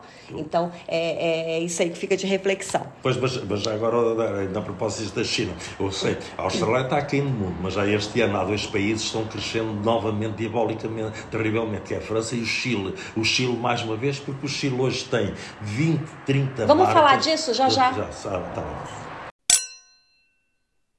Vamos lá, então vamos para o mercado da América Latina, que você estava falando do Chile. Do Chile, do crescimento do Chile. Eh, eh, alicer- O crescimento do Chile está alicerçado na construção de marcas. Tem uma série de marcas hoje. A principal delas é o, é o grupo da, da não- mas não só, eh, mas do- de, de várias outras, de Santa Carolina, Santa Rita. São Tarapacá, milhões e são- milhões de garrafas, né? E eu sou do tempo, às vezes fico triste, sabe que eu sou do tempo, quando comecei a ir ao Brasil, nos anos 80, só havia uma marca de vinho do Chile no, no Brasil que se chamava Cozinho Maculo, que desapareceu entretanto, porque os proprietários tinham, tinham vinhas na- nas zonas, eh, nos arredores de Santiago. Ah, claro, ok, hoje venderam ok, tudo ok. e ganharam, ganharam muito dinheiro no imobiliário e deixaram de ter vinho quase. Mas no- eu sou do tempo, nos anos 80, só havia uma marca de, de É muito vinhos, recente, era, era o, o cozinho Macul e hoje a posição do, do Chile, mas é, é verdadeiramente, porque esse é o, no- o nosso grande problema, por isso que eu refiro sempre. O que nós, no negócio de vinho, também temos, e os produtores, mais uma vez, temos que tentar vais fazer bom vinho, mas construir marca. Agora, como é que se constrói marca? Mais uma vez, voltamos sempre ao, ao mesmo discurso. Não é tendo 20 ou 30 variedades de uvas na vinha, não se constrói marca e não é tendo, tendo um portfólio com 20 ou 30 marcas de vinho que é, é muito difícil de perceber em todo o mundo. Eu dou sempre o exemplo, realmente, em termos de marca, o Concheitor é um exemplo do que se deve fazer. O Concheitor tem, tem, tem os vinhos, tem, pronto, vinhos baseados nos, nos, nos varietais, no Cabernet, no Chardonnay, no, no Sauvignon Blanc, no, no Merlot, no, no, no, nessas quatro ou cinco castas. No Mas tem os topos, né? Mas tem os to- não, Mas depois tem várias linhas de produtos, que tem a Fronteira, tem o, tem o, tem o, eh, tem o, tem o Casilheiro, ainda tem outra, tem o Sunrise. Que, tá para todo lado. Das coisas que me impressionou mais foi das últimas viagens que fiz na minha vida, na minha vida eh, comercial, chegar ao Panamá, chegar Onde ao México, chegar, não, não, che- não, Panamá, Costa Rica, eh, eh, México, chegaram a ver num supermercado, numa prateleira, ter 60 vinhos da, da vinícola Concheitor. produtor. 60, além desses dos comerciais, mas depois o Marquês, o, o, o, Concha, sim, ter, sim. Os, ter, ter também os topos de gama. ter 60 também. vinhos. Dom Melchior também, de, né? O Alma O Dom Melchior, o Alma é, Viva, depois é. esses exatamente, ter tudo. Vinhaços. Ter 60 vinhos nas prateleiras, como é que um produtor, qual vai ser, como é que a gente vai ser reconhecido se tiver uma garrafa de vinho no, no, no, numa, numa prateleira no Panamá ou na Costa Rica? Sim, um sim. produtor português. Cresceu muito rápido, marca. né? O Chile. Pois, mas cresceu alicerçado. E, mas quem diz o, o diz aquele outro grupo que é concorrente, tem o Tarapacá, que tem o, o, o, o São Pedro, são marcas hoje à escala global, é todas verdade, elas. É verdade. Portanto, um mas, Duraga. Gosto muito, pois, é são, muito são muitas, bom. é que são, montes, é, montes, montes, exatamente. Montes, o, e quem diz disto do Chile diz a mesma coisa da Argentina. É. Mas o problema também é que eles. Não sei se. Mário, mais... além de qualidade de terroir, no caso do Chile, eu percebi em visitar o Chile também por conhecer bastante, tenho bastante contato no Chile, é a qualidade técnica das pessoas que estão lá trabalhando. Ah, pois, e na viticultura Desde a viticultura. Oh, eu vou te dar o um exemplo do Mário Gás, que é um chileno parceiro nosso, eu, sei do, é brutal do, o conhecimento. o caso da outra vinícola, que hoje é um sucesso mundial, mas veja como é que isto, para ser este sucesso mundial, que é o Cono Sur, que pertence à Conchitor. E o Cono Sur eles, hoje é a primeira marca, de, de, de primeira marca em Inglaterra, devem vender 3, 3, 2, 3 milhões de garrafas de Pinot Noir. Mas o que é que fizeram que a gente não faz em Portugal? Porque fazem plantações de vinhas, 500 hectares só de uma variedade de uvas. O Cono Sur tem, por exemplo, nos mercados, no, no Japão, acho que tem a primeira marca de vinhos importados do Japão com o Gewürztraminer. Significa que têm vinhas com 100, 200 hectares de Gewürztraminer. Quem é que, mais uma vez, era aquilo que eu referi, quem é que em Portugal tem coragem para fazer uma plantação, mesmo de uma variedade de uvas portuguesas, com 100 hectares, de uma só variedade... Não quer arriscar, né? Hã? Não querem arriscar. É. Não querem, não sabemos, é, não sabemos. É. Oh, não, não, o problema é não, não é não querer, é não sabemos. Porque se, se eu soubesse, tinha a certeza, eles também, eles arriscaram, mas é um risco muito grande, porque o custo de plantar uma vinha de Pinot Noir 500 hectares é um custo enorme. É. Se, aquilo, se não tivessem certeza do que é que iam produzir e de que tipo de vinho iam Mas fazer. Mas tem Pinot Noirs fantásticos no Chile mesmo. Pois, pois tem, já é, estou a falar. O Cono é. Sur é o mais barato lá na Vinha Leida, nas altitudes, nas altitudes, não é? é? Estão a é. fazer cada vez mais. Estão a fazer cada é. vez mais. Pois, portanto, isto tudo, eu resumo Paredones, tudo. É, também tem um terroir específico, Paredones, que é muito bom também. Eu, eu resumo tudo. O caso de sucesso do Chile e da Argentina, aliás, como eu digo mais, todos os casos de sucesso, e principalmente em termos de acrescentar valor, porque o problema de Portugal, nós até estamos a melhor, estamos a exportar mais, mas continuamos a acrescentar. Não, continuamos com. Eu sou crítico, não, não criamos marca, ainda por cima, não acrescentamos muito valor.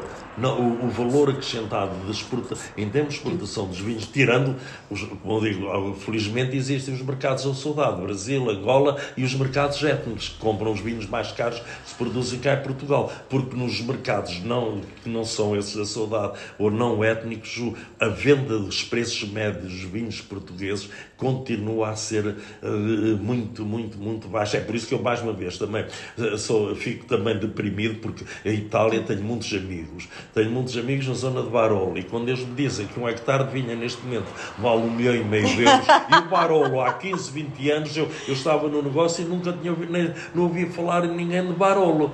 E hoje, Brunel Montalcina, a mesma coisa. É na zona de Veneto, na zona de Veneto, por causa do, por causa do Amarone, a mesma coisa, um hectare de vinha vale 800, que produza uvas que possam ser utilizadas para o Amarone, vale 800 mil euros.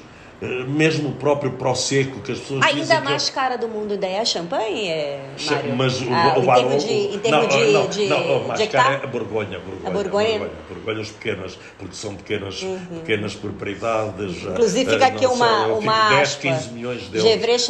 10, 15 milhões de euros. Marchand um Griot, provem esse vinho, que Tá simplesmente mas, qualquer mas, coisa. Simplesmente é o Gran Cru tá qualquer coisa.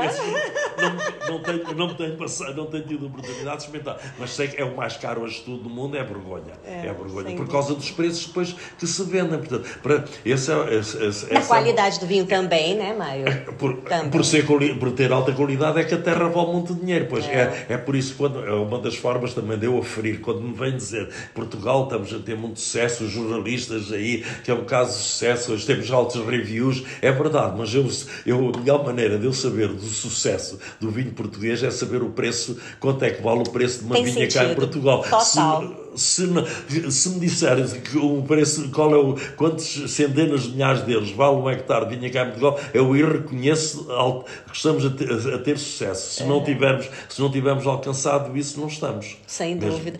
Mário, a gente passou no mercado asiático, passamos no mer- a, a sul-americano, a gente falou do Chile, né? E Quer falar- Argentina, da mas a Argentina, já citamos. especializou- Especializou-se no Malbec. Agora, claro, estão a fazer também outros vinhos belíssimos, porque lá está mais uma vez. Acho que o melhor terroir é Mendonça. Ah. Mas também na altitude, nas serras, Nossa. com 2, 3 mil metros de altitude. Cabernet Sauvignon, estão, dizem que os Cabernets, eu não tenho provado e reconheço, mas tenho lido que os Cabernets da, Argentina estão cada vez melhores. Subindo em qualidade, Subindo, né? Subindo. Depois é uma concorrência muito grande, portanto, Muito grande. mas é o que eu digo mais uma vez. Tudo reflete-se muito de, viti- conhecimentos de viticultura. E esse é Sim. que eu, eu fico um bocado. Depois eu, eu- eu tenho alertado cá, já há tempos encontrei a, a chamada atenção até da própria da Ministra da Agricultura, porque tenho medo do ensino da agricultura e de, e do- e de onde é que está o ensino da viticultura em Portugal, que Sem eu desconheço. dúvida. Tenho medo não, não, não exista. E a sequer. gente falou da, da, da ação da Embrapa em diversas outras Exatamente. coisas, é, Mário, mas a, na Vites, no Rio Grande do Sul, Não tá, chama Embrapa, chama-se outra empresa. É, outra, muito bacana. tem sei, tem desenvolvido sei. um trabalho, inclusive é, tem um, um pesquisador que inclusive faz vinho também, o Dallagnol, que tem feito um, um trabalho fantástico, muito bom mesmo. Mário, é, Oceania, falamos aqui da Austrália e da Nova Zelândia, vamos falar um pouquinho da África do Sul? Que, que você andou, andou fazendo por lá também? Não, visitei, só fui, visitei uma vez na África do Sul, mas sei que para, para, a África do Sul é um país pronto, tem mercados muito fortes naqueles países são muito associados à África do Sul, a Holanda e, a Inglaterra. Mas, mas também tenho lido, estão fazendo, pronto, continuam a fazer, é fazer bem, estão produzindo, é interessante, porque há um bocado falámos no, no caso da Nova Zelândia do estilo do Sauvignon Blanc. Eu, eu, por exemplo, até do- não me importo nada, de- eh, gosto imenso do estilo dos Sauvignon Blancs da África do Sul, porque são, é um estilo de Sauvignon Blanc, para mim, muito mais perto do, dos de- de- da zona de, de Sancerre, do Luar, do que os de, de- de- mais gastronómicos, tem uma acidez muito elevada. Mas, claro, mas tenho, mas tenho, eh, lido que há novos produtores e o que se está a fazer, principalmente com a uva que é mais tradicional, o Chenin Blanc, estão a ok. fazer Chenin. Eu, eu sinceramente, não tenho experimentado porque é difícil, cá Portugal a gente não tem acesso. Mas Chenin Blanc está, há Chenin Blancs feitos de pequenos produtores estão a ganhar cada vez maior reputação a nível mundial. Mas mais uma vez, lá está, estão, estamos a falar do vinho ganhar uma imagem baseado numa uva, numa uva. É por isso que eu tenho receio em Portugal, os vinhos que estamos a ganhar nome são mais uma vez voltamos, são feitos com misturas de uvas e não, não e como é que se pode falar desse vinho feito com mistura de várias uvas? Esse olhar do Mário é interessante, fica aí para reflexão de todos. Agora o assunto é mais ameno. sem críticas políticas, sem críticas comerciais. Vamos falar de uma boa mesa, Mário. Olha, não tem ser que tenha uma recomendação sempre na ponta da língua de onde você comer no mundo. É esse aqui, Mário Neves. Mário, é, a ligação com o vinho e a comida é indissociável mesmo, não tem para onde correr, né? E você sempre, quando visita, quando visitava as cidades e andava aí pelo mundo, tinha esse olhar e estava lá nas tascas, nos restaurantes do mundo afora.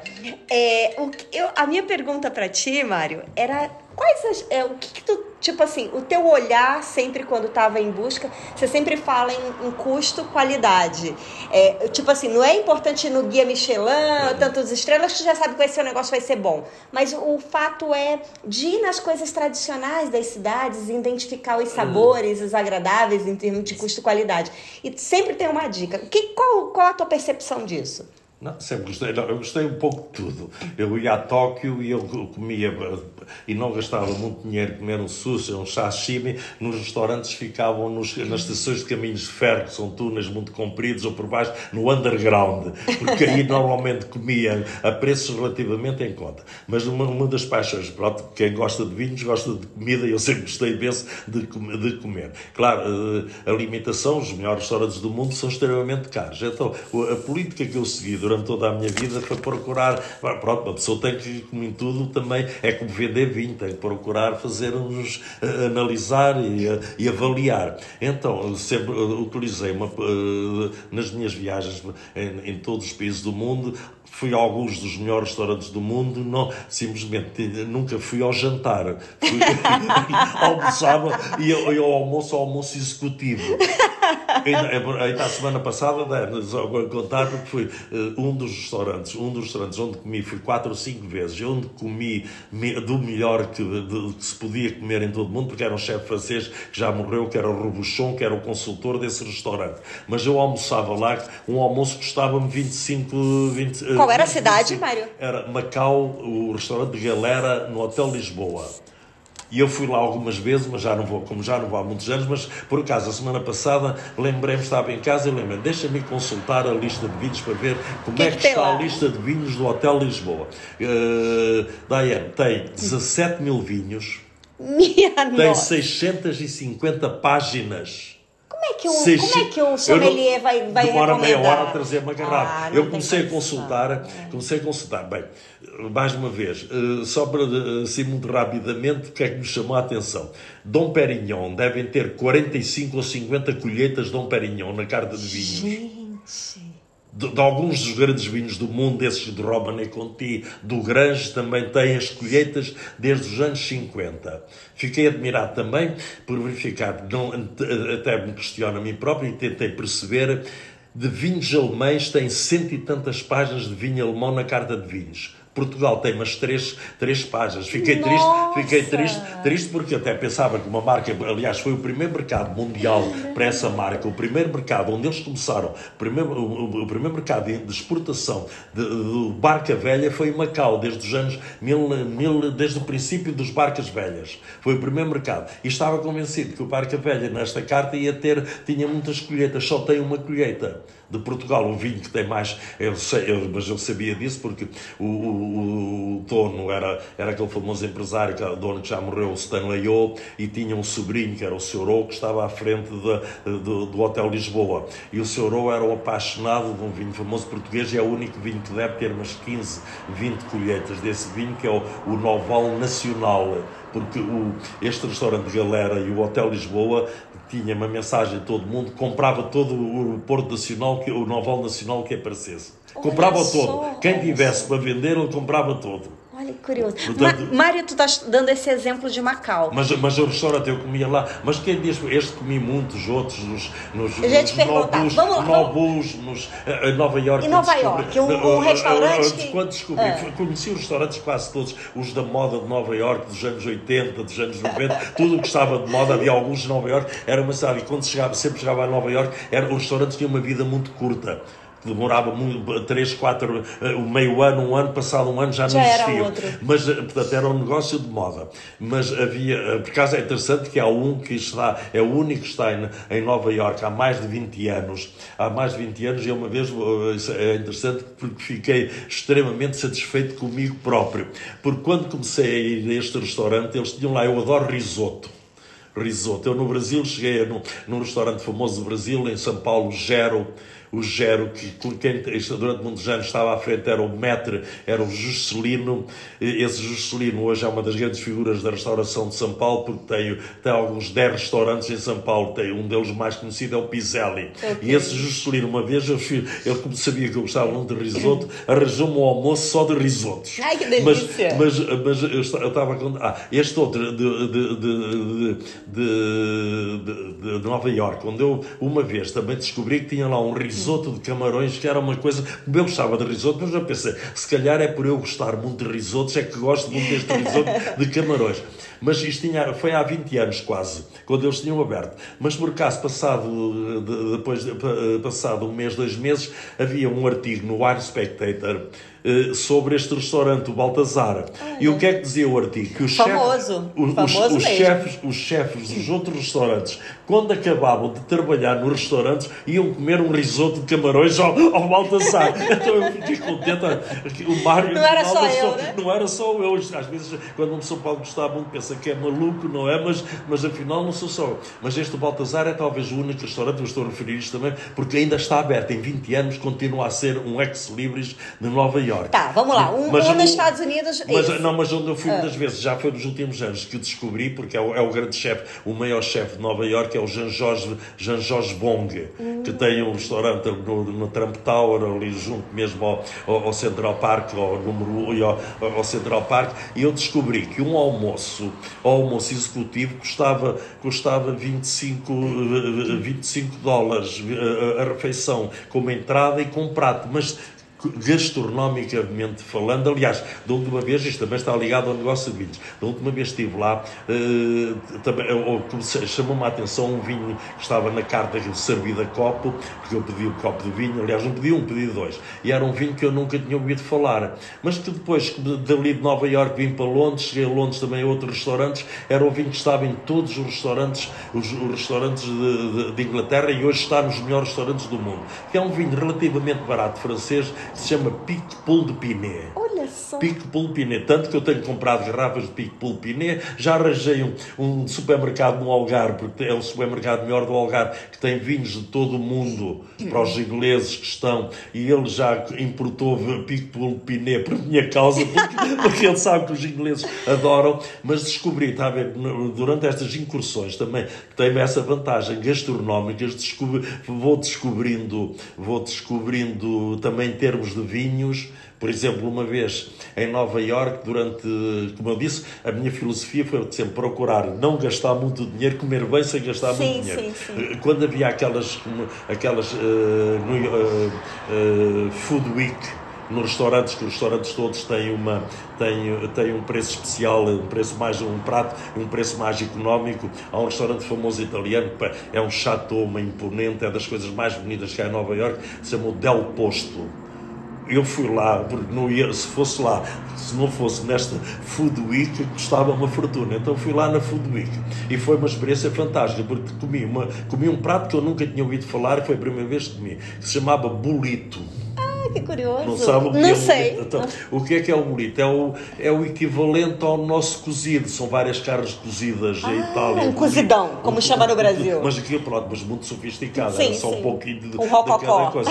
Eu, eu perguntei ao, ao, sommelier, que também já foi há, há 15 anos, era uma região que estava a começar e hoje é das regiões que está mais na moda em, em, Itália, em termos de produção, mesmo o meu amigo Ângelo Gaia também foi produzir lá vinhos, eh, depois de já está a produzir vinhos nesse sítio, que é no Etna, que é com a uva Nerello Mascalese. Eu perguntei ao sommelier, ao escansão, então agora, diga-me lá, eu sou um homem de vinhos, diga-me lá, o que é que você me recomenda aqui com o bolito? E ele recomendou, beba um copo de Nerello Mascalese. Eu tive dificuldade porque eu nunca tinha ouvido falar, e o nome extremamente difícil, Sim, sim. Nerello Nerello Mas- Mascalese. Mascalese. Mascalese, Nerello Mascalese. Madeira, neste momento, o- todos os grandes produtores, Planeta, todos os produtores da Sicília, os grandes e muitos fora de- da Sicília, como o Ângelo Gaia, foram produzir vinhos. É um tipo de vinho, pronto, que é muito parecido, até com, com, uma acidez muito elevada, porque é vulcânica, é de, é de, é de- de solos vulcânicos, é de altitude, faz lembrar um pouco, pronto, um, um baga, aqueles vinhos antigos da Barrada, bagas muito abertos, ou faz lembrar também um Nebbiolo, também sem cor absolutamente nenhuma, mas é um vinho com taninos, é um vinho super agradável, Agradável. nada de fruta madura, não falamos, não estamos a falar de fruta madura, mas foi por causa dessa Outros experiência aromas, né? gastronómica que eu, portanto, experimentei o bolito e experimentei a primeira vez na vida o, o Nerello Mascalese, nunca mais me esqueço de- deste facto, em, em Olha, mas Posto. passagem aí no gastronômica do mar, E imagina. gastei muito pouco, gastei. o- Nessa Food Week, os pratos eram à volta de 15 dólares cada prato. É, Eu, e é isso que eu acho curioso, Mário. Sempre tem uma dica e sempre vendo custo-qualidade. Muito, muito interessante. Mário, mas dessas tuas milhares de viagens, nem tem ideia da quantidade de quantos aviões tu já subiu e desceu, mas o que, que não podia faltar na tua mala? Me diga lá. garrafas de vinho, garrafas de vinho. Não, sabe aquelas coisas? Vou fazer minha mala. O Mário, eu imagino que o Mário, o Mário já tinha mas, é, mas, mala pronta para todo lado. Antes de passar para isso, já agora vou referir aqui.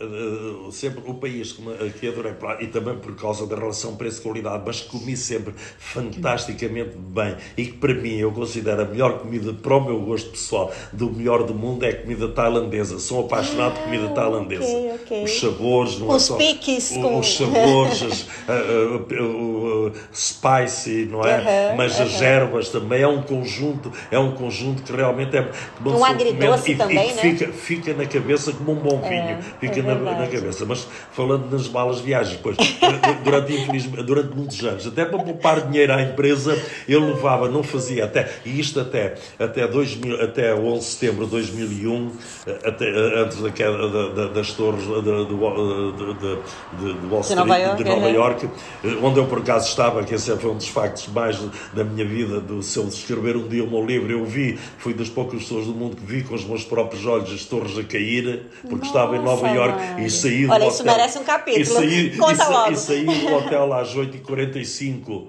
para ir apanhar um avião fora de Nova Iorque, a La Guardia, e quando saía nas pontes vinham centenas de carros com sirenes a apitar. Eu cheguei ao aeroporto e fui saber se era que o aeroporto estava fechado. E eu, na minha inocência, fui perguntar a que horas abre? Quer dizer, não tinha nem dimensão do que estava acontecendo. Ninguém sabia, eram nove e meia, ninguém sabia. Depois tinha uma prova de vinhos em Boston, fiz um contrato no avião, não tinha hipótese de avião, não tinha hipótese de comboio, fiz um contrato com o chofer de táxi, 400 dólares para ele me levar, a mim e a um outro, um outro colega, para nos levar a Boston, porque não sabia se a prova se ia realizar em Boston ou não de maneira, Olha que curioso, de, de, de, maneira que, pronto, é um dia que sim, eu, sim. eu tenho alguns dias também de, na minha vida, tenho muitos, mas alguns ficaram mais memoráveis do que outros. Este ficou pelas tristes razões. Eu tinha estado a jantar na véspera, que era na altura ia ser o melhor restaurante de comida portuguesa em Nova Iorque, se chamava Pico, que era uma açoriana modelo, casada com um americano, tinham aberto um restaurante, e no, na véspera, no dia anterior, junto ao mesmo às torres, e no dia seguinte, passado meia dúzia de horas, aconteceu isto. Nossa. Nossa, mas, que mas, choque, mas né? tenho alguns, assim, algumas histórias também aproveitando. De, ah, mas nas, nas malas, que eu digo, até as malas, eu levava sempre uma mala todas as viagens, porque ia fazer viagens, eu levava amostras, uh, o, como eu disse mais uma vez, era o problema da aliança, tinha um portfólio muito grande de vinhos, de maneira que era impossível mandar as amostras, eu tínhamos sempre vinhos novos, colheitas novas, eu durante anos e anos levei uma mala de vinhos para, para o interior do avião. Nossa. O facto de estar, a, depois de pôr a mala em cima do assento, arranjei aqui tenho uma doença hoje, é uma doença profissional, nos ombros, da, nos dois ombros, já não ah, consigo sério, Mário, olha só. Já, então o que não faltava na tua mala era, era vinho. Era vinho, vinho nunca faltou, vinho nunca faltou, não levava sempre, levava sempre. Mas, mas está tudo sob controle agora? Ah, não, já não tem conserto, nem, tem. ainda tentei há dias ver se, se isto servia para cozido, mas nem para cozido, nem para cozido dá, nem para cozido já vai dar, já está tão mal que já não dá para cozido.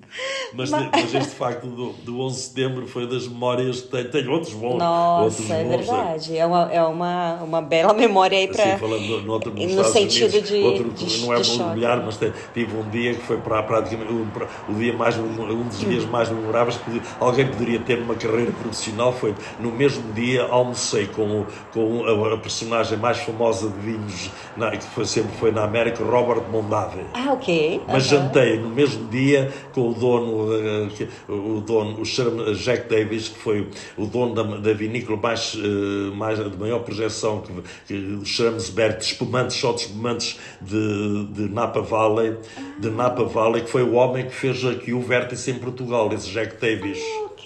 Portanto, no mesmo dia, eu poder dizer, eu dizia aos americanos que eles ficavam cheios de inveja quando eu dizia a um americano que eu tinha almoçado com Robert, Robert Mondar e jantado com o Jack Davis, toda a gente Mas é muito importante. tive algumas assim no mundo que. Mas engraçado, Mário, estás falando Mas o melhor, de, o, melhor de, o, o, o, que eu fico mais contente de ter estado 41 anos, pronto, independentemente do sucesso comercial, foi das amizades conseguidas. E tu tens amigo para todo lado nesse seja, mundo, é impressionante. Seja produtores de vinho, no Brasil, por exemplo, é. isso orgulho, posso dizer que orgulho, não, é, não há nenhum português que consiga conhecer tantos empregados de restaurantes como eu. Eu tenho alguns deles é uma vergonha, alguns deles não os, porque eles conhecem-me e eu não, não me recordo dos Sim, nomes deles. Claro, Alguns claro, deles claro. não me recordo do nome, do nome deles. Tive uma vez uma história, era o restaurante mais importante do Brasil português, que, foi, que era o Antiquários, onde eu ia muito no Rio de Janeiro.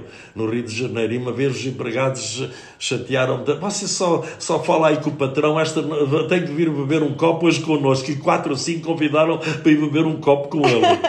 legal. Não posso dizer onde é que foi. Ah. Não posso dizer onde é que foi. Melhor não, né, Mário?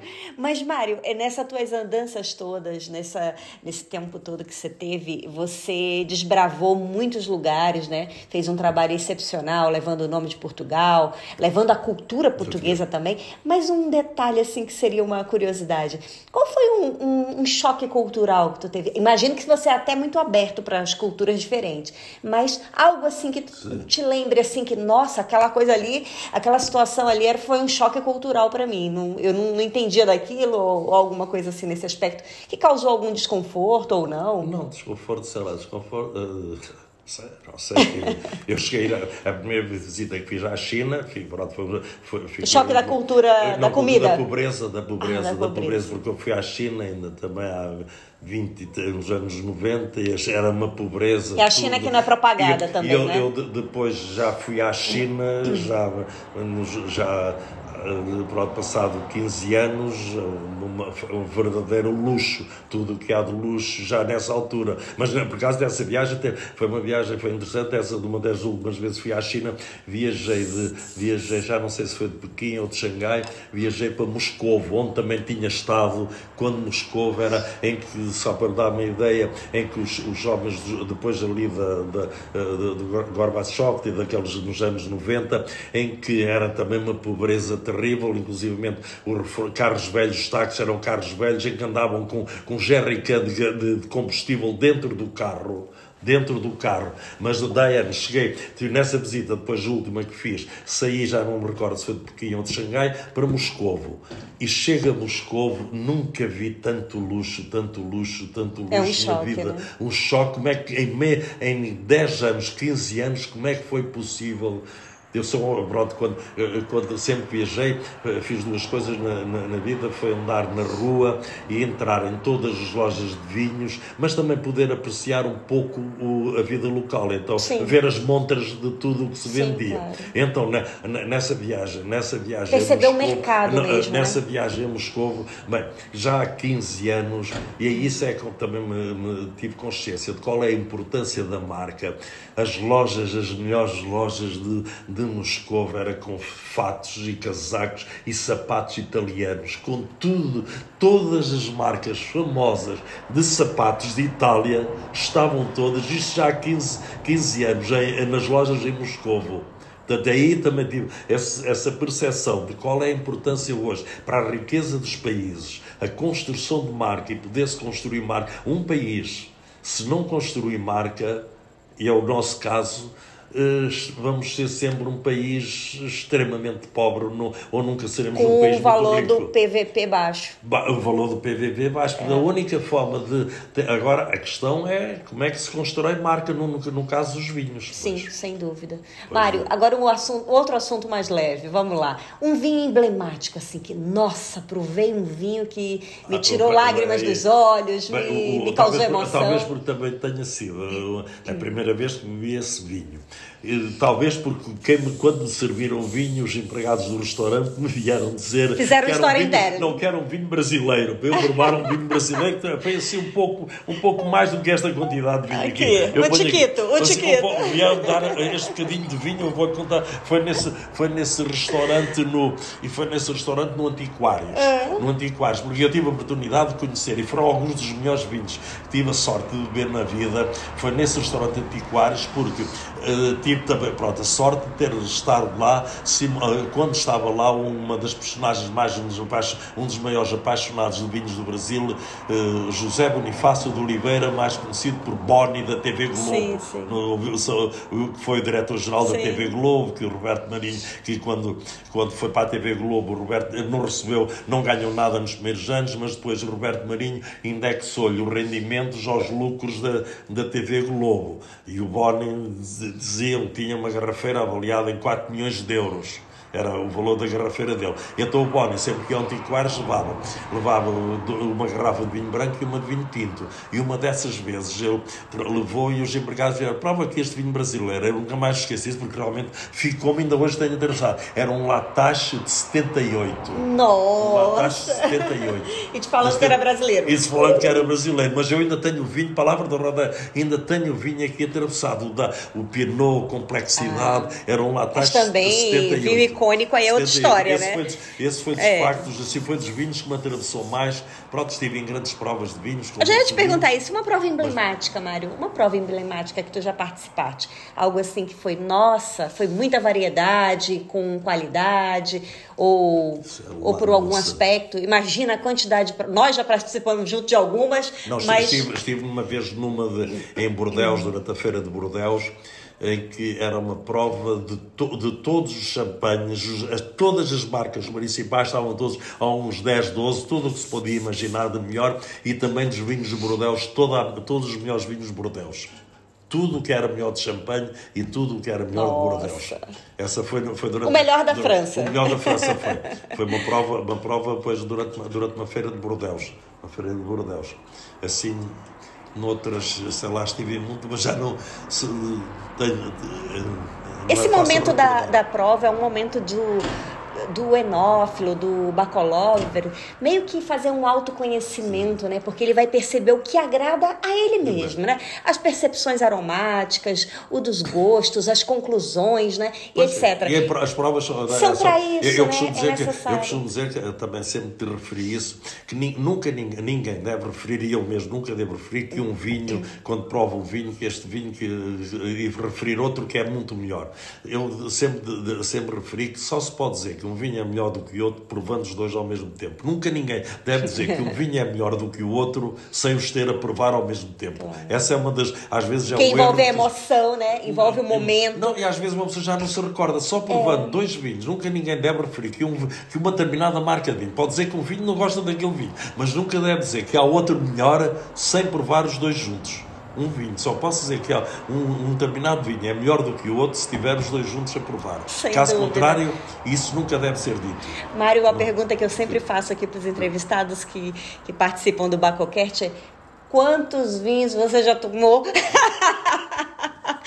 Quantos? Eu, tá, eu, então vamos, vamos, melhorar, só de baga. Não, eu, eu, costumo referir, e então agora referi isso, é, é por isso que o meu gosto neste momento, mais uma vez disse, voltamos ao princípio, neste momento não É mais posso, refinado, não, né? Não, não, é refinado, não posso com vinhos de, de fruta madura, eu gosto de vinhos com uma... Mário. Que Teu paladar vínico é outro. Porque, porque eu, eu, eu, não, eu não sei quantos vinhos bebi, mas devo ter bebido um oceano de vinhos.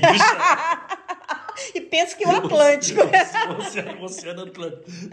Recordo-me uma vez, estava em Bordeus e cheguei com um amigo, tínhamos andado toda a noite, durante o dia andámos a provar vinhos, bebemos vinhos. À noite chegamos ao quarto hotel. No hotel havia uma sala em que tinham estado a fazer uma degustação de vinhos Bordeus. E ficaram, eram duas da manhã, ficaram as garrafas todas, estavam todas na sala. Diana, estavam lá mais de 100 marcas de chatores de Bordeus. Eu ainda experimentei. Nossa! Eu não experimentei quase todos, mas experimentei alguns 20 ou 30. Às entre as duas e as três da manhã no, no, depois de ter andado toda a noite a beber, a, a beber muito. A beber muito. Nossa, isto, realmente. Isto por falar nisso, já agora é também uma um bocado perguntou assim, há umas dicas que eu dou para, da, da, minha vida profissional. Uma das dicas que eu, que eu, que, que eu sempre... Aos jovens que aos estão jovens, uma das dicas que eu, inspirando em você. Quem estiver na parte comercial e tentar vender vinhos, Isso. nunca se pode deitar cedo. Sabe porquê? Porque eu tenho dois casos de, de dois clientes que remei em dois clientes super importantes que conheci os compradores às duas da manhã.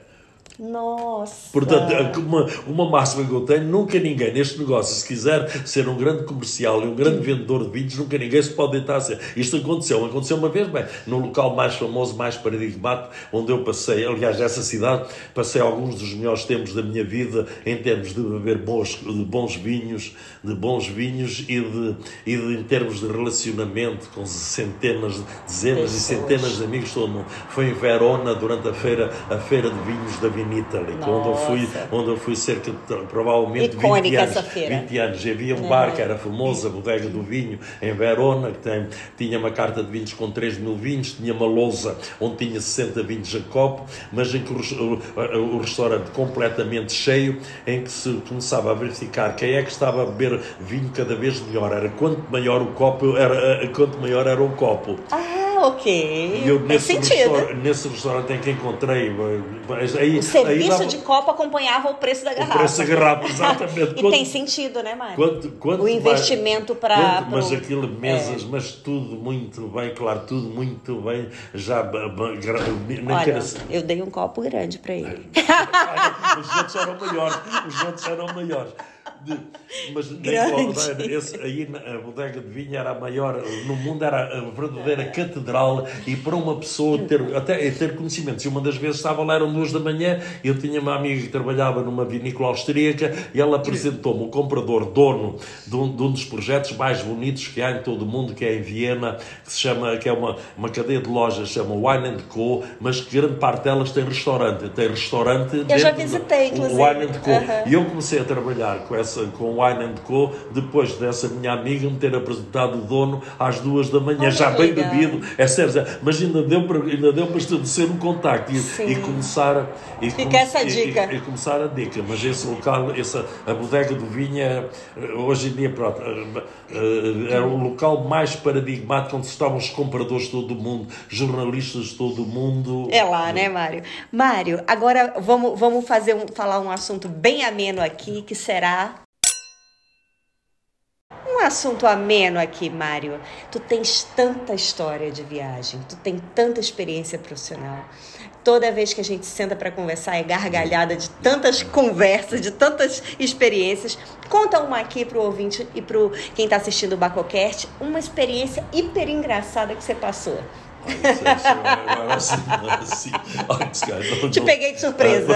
Não sei, não sei lá, não sei é que pronto tem que pensar. Tá bem. Em 40 anos é, um, é um é bocado muita complicado. coisa, né? Em 40 Mário? anos, sei lá, aconteceram tantas que eu, assim, de super não sei. Eh, tá, Mário, então vamos pular o tema. Sei lá, não, ah. sei lá, estava a lembrar também, foi interessante, foi das, das coisas melhor, felizmente, saiu uma rifa nesse dia. Eh, no, no, foi, já não me recordo, 88, 90, durante a Vinexpo em Bordeaux, a Vinexpo. Eu estava no último dia da Vinexpo, foi no ano em que houve, havia, que a feira não tinha ar-condicionado. Esteve tanto calor, tanto calor, que rolhas saltavam, a gente tinha o vinho e rolhas saltavam. Nossa! Chegava dentro da feira, chegavam a estar a 50 graus. Minha a rolha saltava. Esta, esta, pronto, esta não, não é engraçada, mas, mas é, é algum interesse, mas também está relacionada com aquilo de, de eu referir há um bocadinho, que um comercial nunca se pode deitar cedo. Porquê? Porque eu estava no último dia da feira e apareceram lá duas irmãs, que as duas, infelizmente, até elas tinham problemas físicos, pesavam 40 e poucos quilos, eram das principais alturas jornalistas canadianas canadianas. As duas irmãs, eu conhecia-as bem, estiveram lá na, na sexta-feira.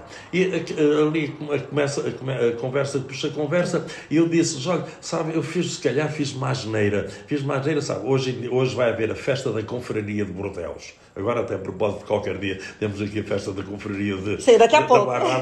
De, de, de, vai haver a festa da Confraria e, e, e em, em Bordeus a festa da Confraria eh, principalmente nos anos da Vinex, não sei se os outros anos também não, mas nos anos em que há Vinex é feita, é um chateau que oferece tudo. Um dos chateaus desses mais emblemáticos oferece porque é um, é um jantar que leva, leva normalmente mil pessoas, então, as pessoas mais importantes que estão em Bordeus na feira de vinhos vão lá e, e eram convidadas. Então eh, eu disse-lhes, olha, sabe, eh, hoje, hoje vai haver o jantar na, na, no Chateau Lides Bage, eu por acaso conheci o dono, Jean-Michel Casa, e disse-lhes, olha, se calhar fiz a eu devia ter tentado arranjar um lugar para lá ir. E elas disseram, oh, você é burro, você, porquê é que você não ligou, sabe? É que muita gente, muitos convidados foram-se embora por causa do calor. Estava tanto calor, sim, tanto calor. 50 graus, já pensou? Foram-se embora. E eu, eu chego ao hotel, isto era sexta-feira, o jantar era sexta-feira à noite. Eu chego ao hotel às 5 da tarde, atravessei ali do, da feira para o hotel, enchi-me de coragem, eu liguei lá para o chateau e expliquei, olha, eu queria falar com o Sr. Michel Casa. E, mas, e atendeu uma pessoa, olha, diga quem é que a gente já lhe fora. E eu expliquei, olha, eu sei que se calhar houve desistência, se calhar arrumava-se aí um lugarzinho. ligo, ligo uh, passado 15 minutos, liga-me um, um, um, sujeito português a dizer: Olha, o Sr. Jean-Michel Caso tem muito prazer em o convidar para ir, para ir, ao, para ir ao jantar. E eu nem me lembrei que aquilo era preciso smoking, laço, vestir o casaco de gravata. Até quando cheguei lá encontrei dois jornalistas ingleses, o Robert Joseph e, e o Robert e, e, um outro, e eles iam de, de coisa e eu disse, vocês vêm, vêm, de, vêm, de, vêm de smoking, mas eu venho assim, ah, mas queres um laço? Foram ao carro e tinham um laço e deram-me um laço. Fui jantar, outra coisa que foi uma lição para mim, Odeia, nesse ano 80, e que me faz lembrar também o Brasil, e uma das razões do sucesso hoje do vinho no Brasil, eh, porque eh, como estava muito calor, quando serviram dos melhores vinhos, não só Lichebás, mas outros chateaus, e quando serviram o vinho, durante o jantar, o vinho parecia-me frio um bocado temperatura, parecia que estava, tinha frio. Porquê? Porque eu nunca tinha, também digo sinceramente, na vida profissional, nunca tinha tido a noção, porque antigamente, nesses anos 80, servia-se o vinho à temperatura que no Brasil, era por isso que se via pouco vinho no Brasil, Sim. as pessoas só viam scotches e gin durante a refeição porque o vinho era mal servido. Claro. Só depois, quando o vinho começou a ser servido a partir da temperatura a, correta. A, a, temperatura correta, e foi o que sucedeu lá em Bordeaux. Eu durante toda a semana tinha andado a beber vinho a 30 graus Nossa. e eles estavam a servir vinho aí a 16, 17 graus. Correto. Portanto, o vinho parecia-me frio. Olha só. Portanto, isto para mim foi, olha, nunca mais vou esquecer, foi uma verdadeira lição profissional. A partir Sim. daí é que comecei a refletir e a pensar a importância de um vinho num restaurante ou em qualquer parte ser servido à temperatura correta, porque modifica completamente o, o vinho.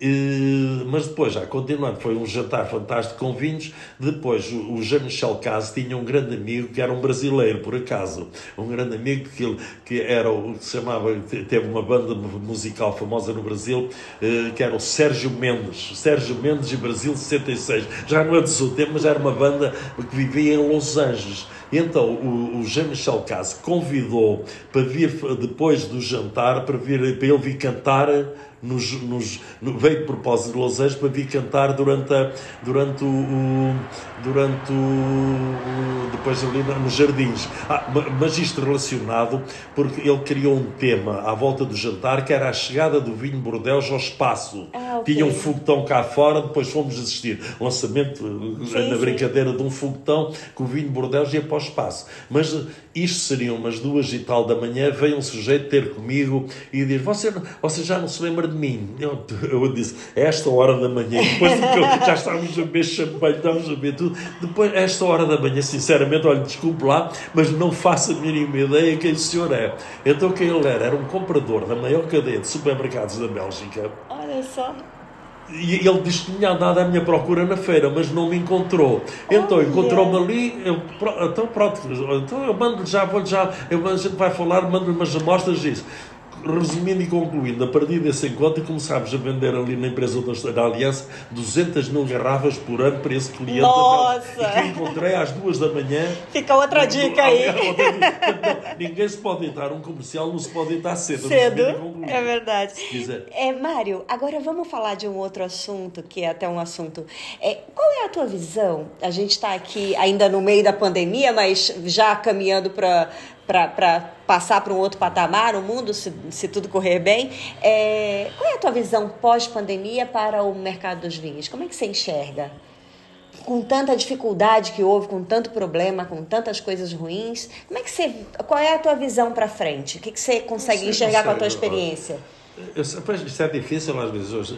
Das coisas mais difíceis que há na vida é a gente conhecer o consumidor. Ainda, ainda em Lisboa, estive em Lisboa e estava falando lá com, com um vendedor de uma empresa, de uma distribuidora, de, importadora de, de bebidas, de vinhos e de uísques, e ele referiu-me cá em Portugal. Eu, eu, não, eu, nem queria acreditar, porque eu penso. Eu, uma das coisas que eu sempre disse também na, na minha vida profissional, dos maiores erros que alguém pode cometer é pensar em nós como consumidor Nunca ninguém. A nós mesmos, Nós né? temos alguém que esteja na parte comercial de uma vinícola, ou que esteja a pior coisa que pode fazer é pensar, porque a gente, como consumidor, não, se calhar não gasta muito dinheiro, nem pensa que há dinheiro, não há que há. Eu, ainda agora, recentemente, em Lisboa, esta semana, e quando o cara me disse que, olha, estes uísques que se vendem a 100 dólares, que eu vendo a 100 euros, para aqui assim, uísques com 21 anos de malte, agora é o que a malta quer cá em Portugal. Eu, eu sinceramente, não é. Eu, mas fico a pensar, quem é que está bebendo isto? Portanto, o que, não, o que, o que dá a impressão que está sucedendo e quem diz isto, juiz, há uma procura, se calhar, para vinhos de mais alta qualidade. Há uma procura para vinhos de mais alta qualidade para alguns segmentos, segmentos do mercado. Agora, Melhorando quais, o nível a, dos enófilos, melhorando Sim. o paladar vínico, consecu do, consecutivamente do... as pessoas vão saindo daquelas do, coisas de é que, menor qualidade. O que, é, o que é que eu estava, não sei se estava lendo alguma coisa referida Pois estava, estava a referir que os vinhos não, mas, mas lá está, aquilo que. Mas também, mais uma vez, são sempre vinhos que têm que ter um estilo que seja percebido, a pior coisa. Essa tua palavra percebido, percebido. é fantástica. O vinho, o vinho, o vinho é um negócio, é percebido, é, é, é verdade. Vinho, é por isso que eu não sou, adianta eu, eu só mostrar a qualidade se a pessoa não percebe. Não, percebe, é. esse, o vinho português não é percebido, sabe? Porque quando você bebe um vinho do Douro, o vinho Mário. do Alentejo, o Alentejo Nossa. tem 60 uvas a produzir na região. 60 uvas é quantas são as uvas catalogadas pela Comissão Vitivinícola do Alentejo. Isto significa que há muitos produtores e depois em Portugal fazemos invenções, até alvarinho no Alentejo, alvarinho no Algarve, depois, claro, não se vende o alvarinho lá só por si, mistura-se com outra casta. Quer dizer, fazemos cada um, cada produtor anda a fazer um vinho quase para si próprio. Mas como é que o mercado pode reconhecer um vinho se não tiver. Voltamos ao princípio da discussão. Neste negócio, o mais importante é haver muitos produtores, é ter-se escala, havendo muitos produtores a fazer exatamente a mesma coisa. A mesma coisa, né? uma identidade. O vintage, né? o vinho do Porto, o vintage nunca teria sucesso se não houvesse 100 produtores, 100 marcas de vintage no mercado. Umas são melhores, outras são piores, mas o que está dentro da garrafa é mais ou menos o mesmo estilo. Sim, sim sem dúvida. E isto, isto, mais uma vez, seja o vintage, que é o, o Porto é o fabricado, mas o mais importante é quando é um vinho de varietal. Eu gostava, pois já voltamos outra vez. O Bical seria muito mais reconhecido em Portugal e no mundo se houvesse. Eu cheguei a vender Bical em Inglaterra, em alguns dos melhores restaurantes de Inglaterra, mas o problema é que, não havendo mais marcas para aumentar, eh, para aumentar o mercado, é, é, é extremamente difícil. Sim, é, sem é dúvida. por isso que eu vejo, basta admirar. Basta, a gente às vezes em Portugal é outro problema que eu refiro, não, nem é preciso basta ir à Espanha só perceber o que é que se está passando em Espanha e quais são os vinhos da moda de Espanha. Eu estava ainda esta semana a ver um, um dos vinhos, sabe, mais da moda que há em Portugal, pouca gente conhece, mas está na venda nos melhores restaurantes do mundo. Aliás, uma das grandes empresas de, eu fiquei admirado, de, de Rioga, que é uma das maiores vinícolas, agora também acrescentou esse vinho no seu portfólio, que é o Chacoli Conhece de Chacoli? Não, não. É um vinho que é feito com uma uva só no País Basco. Não é um vinho de alta qualidade, mas é um vinho que tem uma acidez muito grande.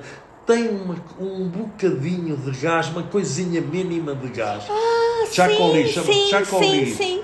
Já, já é caro, não se compra nenhuma garrafa de, desse chacoli. Você falou do gás, nenhum, me lembrei. nenhum produtor de vende um vinho desses a menos 6, 7 euros a garrafa. É. Começa por aí. Relativamente, é uma região. E, e hoje nos melhores restaurantes do Estão mundo. Lá. Porquê? Porque tem um estilo que é único. É como o Verdego, como isto, a dimensão dos maiores. Eu, sou, às vezes sou apaixonado por Espanha, porque Espanha hoje geralmente é um caso de sucesso no mundo, mas porquê? Porque tudo tudo o que eh, um determinado há sempre muitos produtores a fazer exatamente a Ribeira do Douro é um caso de sucesso no mundo os, os, os, os eh, já não falo no Vega Sicília no, já, no Alion, no Valbuena nas, nas Pesqueras esse Emílio Moro, Pagos de Carrovegas o Pagos de Capelanes dezenas de marcas que hoje têm uma expressão mundial porque são todos mais ou menos iguais é só uhum. É verdade agora desse esse vinho que você falou, do, do, do, País Basco, o interessante também, Mário, é que eles dissiparam ali numa, numa questão gastronômica ali na região de Bilbao, ali de. da. da, da como é, é com o pescado, é, com, é, com os pratos de peixe. Pois é, e aonde tem grandes é, chefes de também, Michelin, né? E tudo, e fazem a enogastronomia junto para elevar mas, ainda mais. Mas está à né? venda nos melhores restaurantes de Nova Iorque, esses Jorge. Porque, porque, porque, porque, porque é o estilo percebido, é percebido o vinho. Claro, claro. A pior coisa num vinho é a gente não perceber o vinho. Sem dúvida. Mário, agora a, nós somos confrades da confraria dos Zenófilos da Bairrada. E, e, foi na confraria. Não, eu acho que foi na aliança que a gente se conheceu, aliança, que o primo Celestino levou a primeira foi, vez, foi, né? Foi. Acho que foi lá já, mesmo. Lontado legal. E, sim, e, e depois a, a, gente teve a oportunidade de estar várias vezes. É, Mário, mas deixa aqui uma mensagem. Uh, para os xenófilos que vão nos ouvir, que vão nos ver, uh, o que, que você acha que um enófilo deve ter de comportamento perante um vinho? Qual, qual a, tua, a, tua, a tua mensagem como um grande conhecer de vinho, como um grande conhecedor do mercado mundial, de já ter visto de tudo nesse mercado, de estar circulado para todo lado, de ter visto vários públicos diferentes. Você realmente é um, foi um comercial durante muitos anos, muito interessante, porque o Mário ia da ponta a ponta, é, ele não só ia na, na, nas coisas do topo, não, ele ia ver como é que era o mercado de fato. Qual é a mensagem que você deixa para o consumidor, para o enófilo? Pro Bacolover. Então, se pergunta isso, eu digo, como, aliás, como consumidor, para não procurar só pura e simplesmente beber vinho. Quando bebe um vinho, tem que tentar saber, primeira condição sine qua non. É por isso que eu defendo também muito na restauração as cartas de vinhos. Hoje em dia, porque ainda hoje ao restaurante onde fui almoçar tem uma carta de vinhos, mas os vinhos não referem uma única, as, as, as variedades e quando se mesmo que é feito com uma mistura de uvas, todas as cartas de vinhos deviam referir as uvas que fazem, que, com que foi feito o vinho. Para eu, quando bebo o vinho, saber o que é que eu estou bebendo. O que é que estou bebendo. Essa claro, é a condição claro. primeira para um inófilo, é quando seja, pronto, se beber um vinho que seja vaga, é verdade que é, aí é vaga, mas há muitos, infelizmente, a maior parte dos vinhos e que nem colocam no contrarótulo, não colocam nada, portanto, hoje o mais importante, até para ganhar uma cultura e para ir percebendo qual é a diferença entre cada um, o que é, o que, é cada casta pode contribuir para o Exatamente. resultado final, portanto, é importante saber, não é beber vinho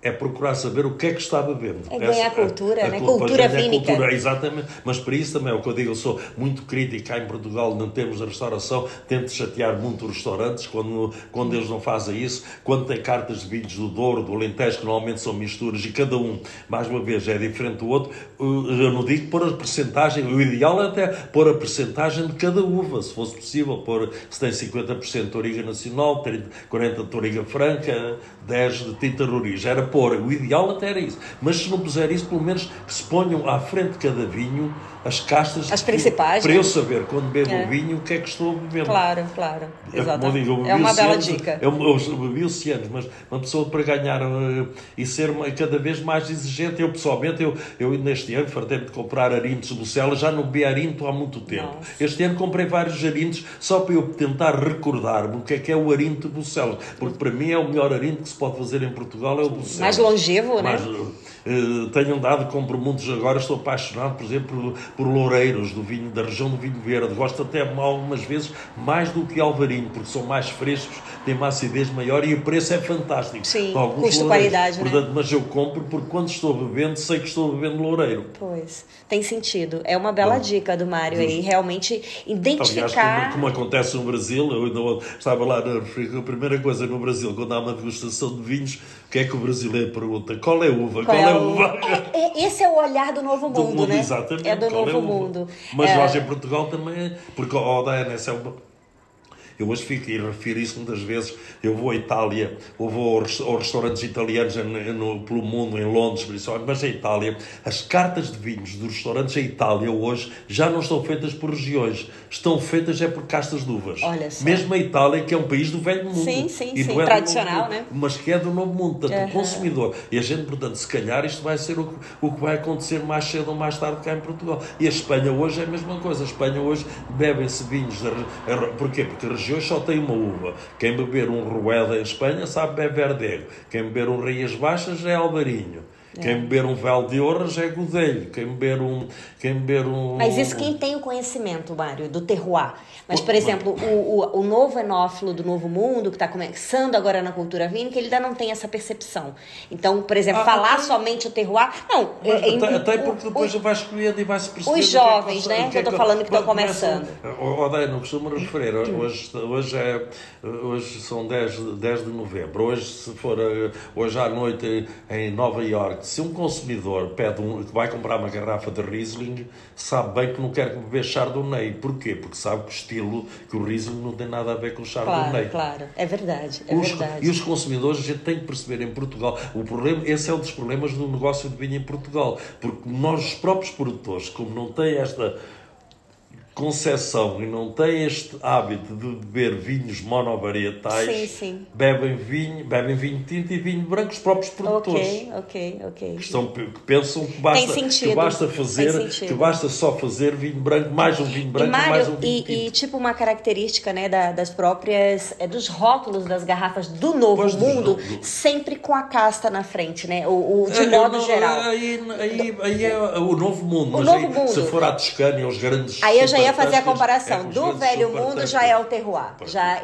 inclusive a, a parcela oh, oh, específica, dependendo do caso. Da, né? da rotulagem é. também é outro ponto que eu chamo cá em Portugal, que também é um ponto fraco do negócio do vinho português, porque tanto quanto eu sei, eu conheço a maior parte dos vinhos de todo o mundo e é política de, de, marca das empresas portuguesas. Criam-se marcas virtuais. Eu sou contra, eu pessoalmente, eu acho que um vinho é um, é um, é um produto demasiado sério para ter uma marca de fantasia, Sim. um vinho que idealmente deve ter ou o nome da quinta ou do, da propriedade de vinha ou quinta tal eh, onde foi feito, ou o nome de quem fez o vinho, da marca, ou o nome do proprietário da quinta. Sim. Porque, porque quem bebe um vinho hoje né, quer saber quem, de onde é que o vinho quer conhecer a história inteira. Quer comprar é. um vinho. Hoje, porque é. hoje estamos num mundo, vamos, uh, também que isso é uma realidade e até às vezes é difícil explicar isso no negócio de vinhos, mas é, é mais realidade, é um negócio que é fácil de perceber hoje, que é o negócio da cerveja.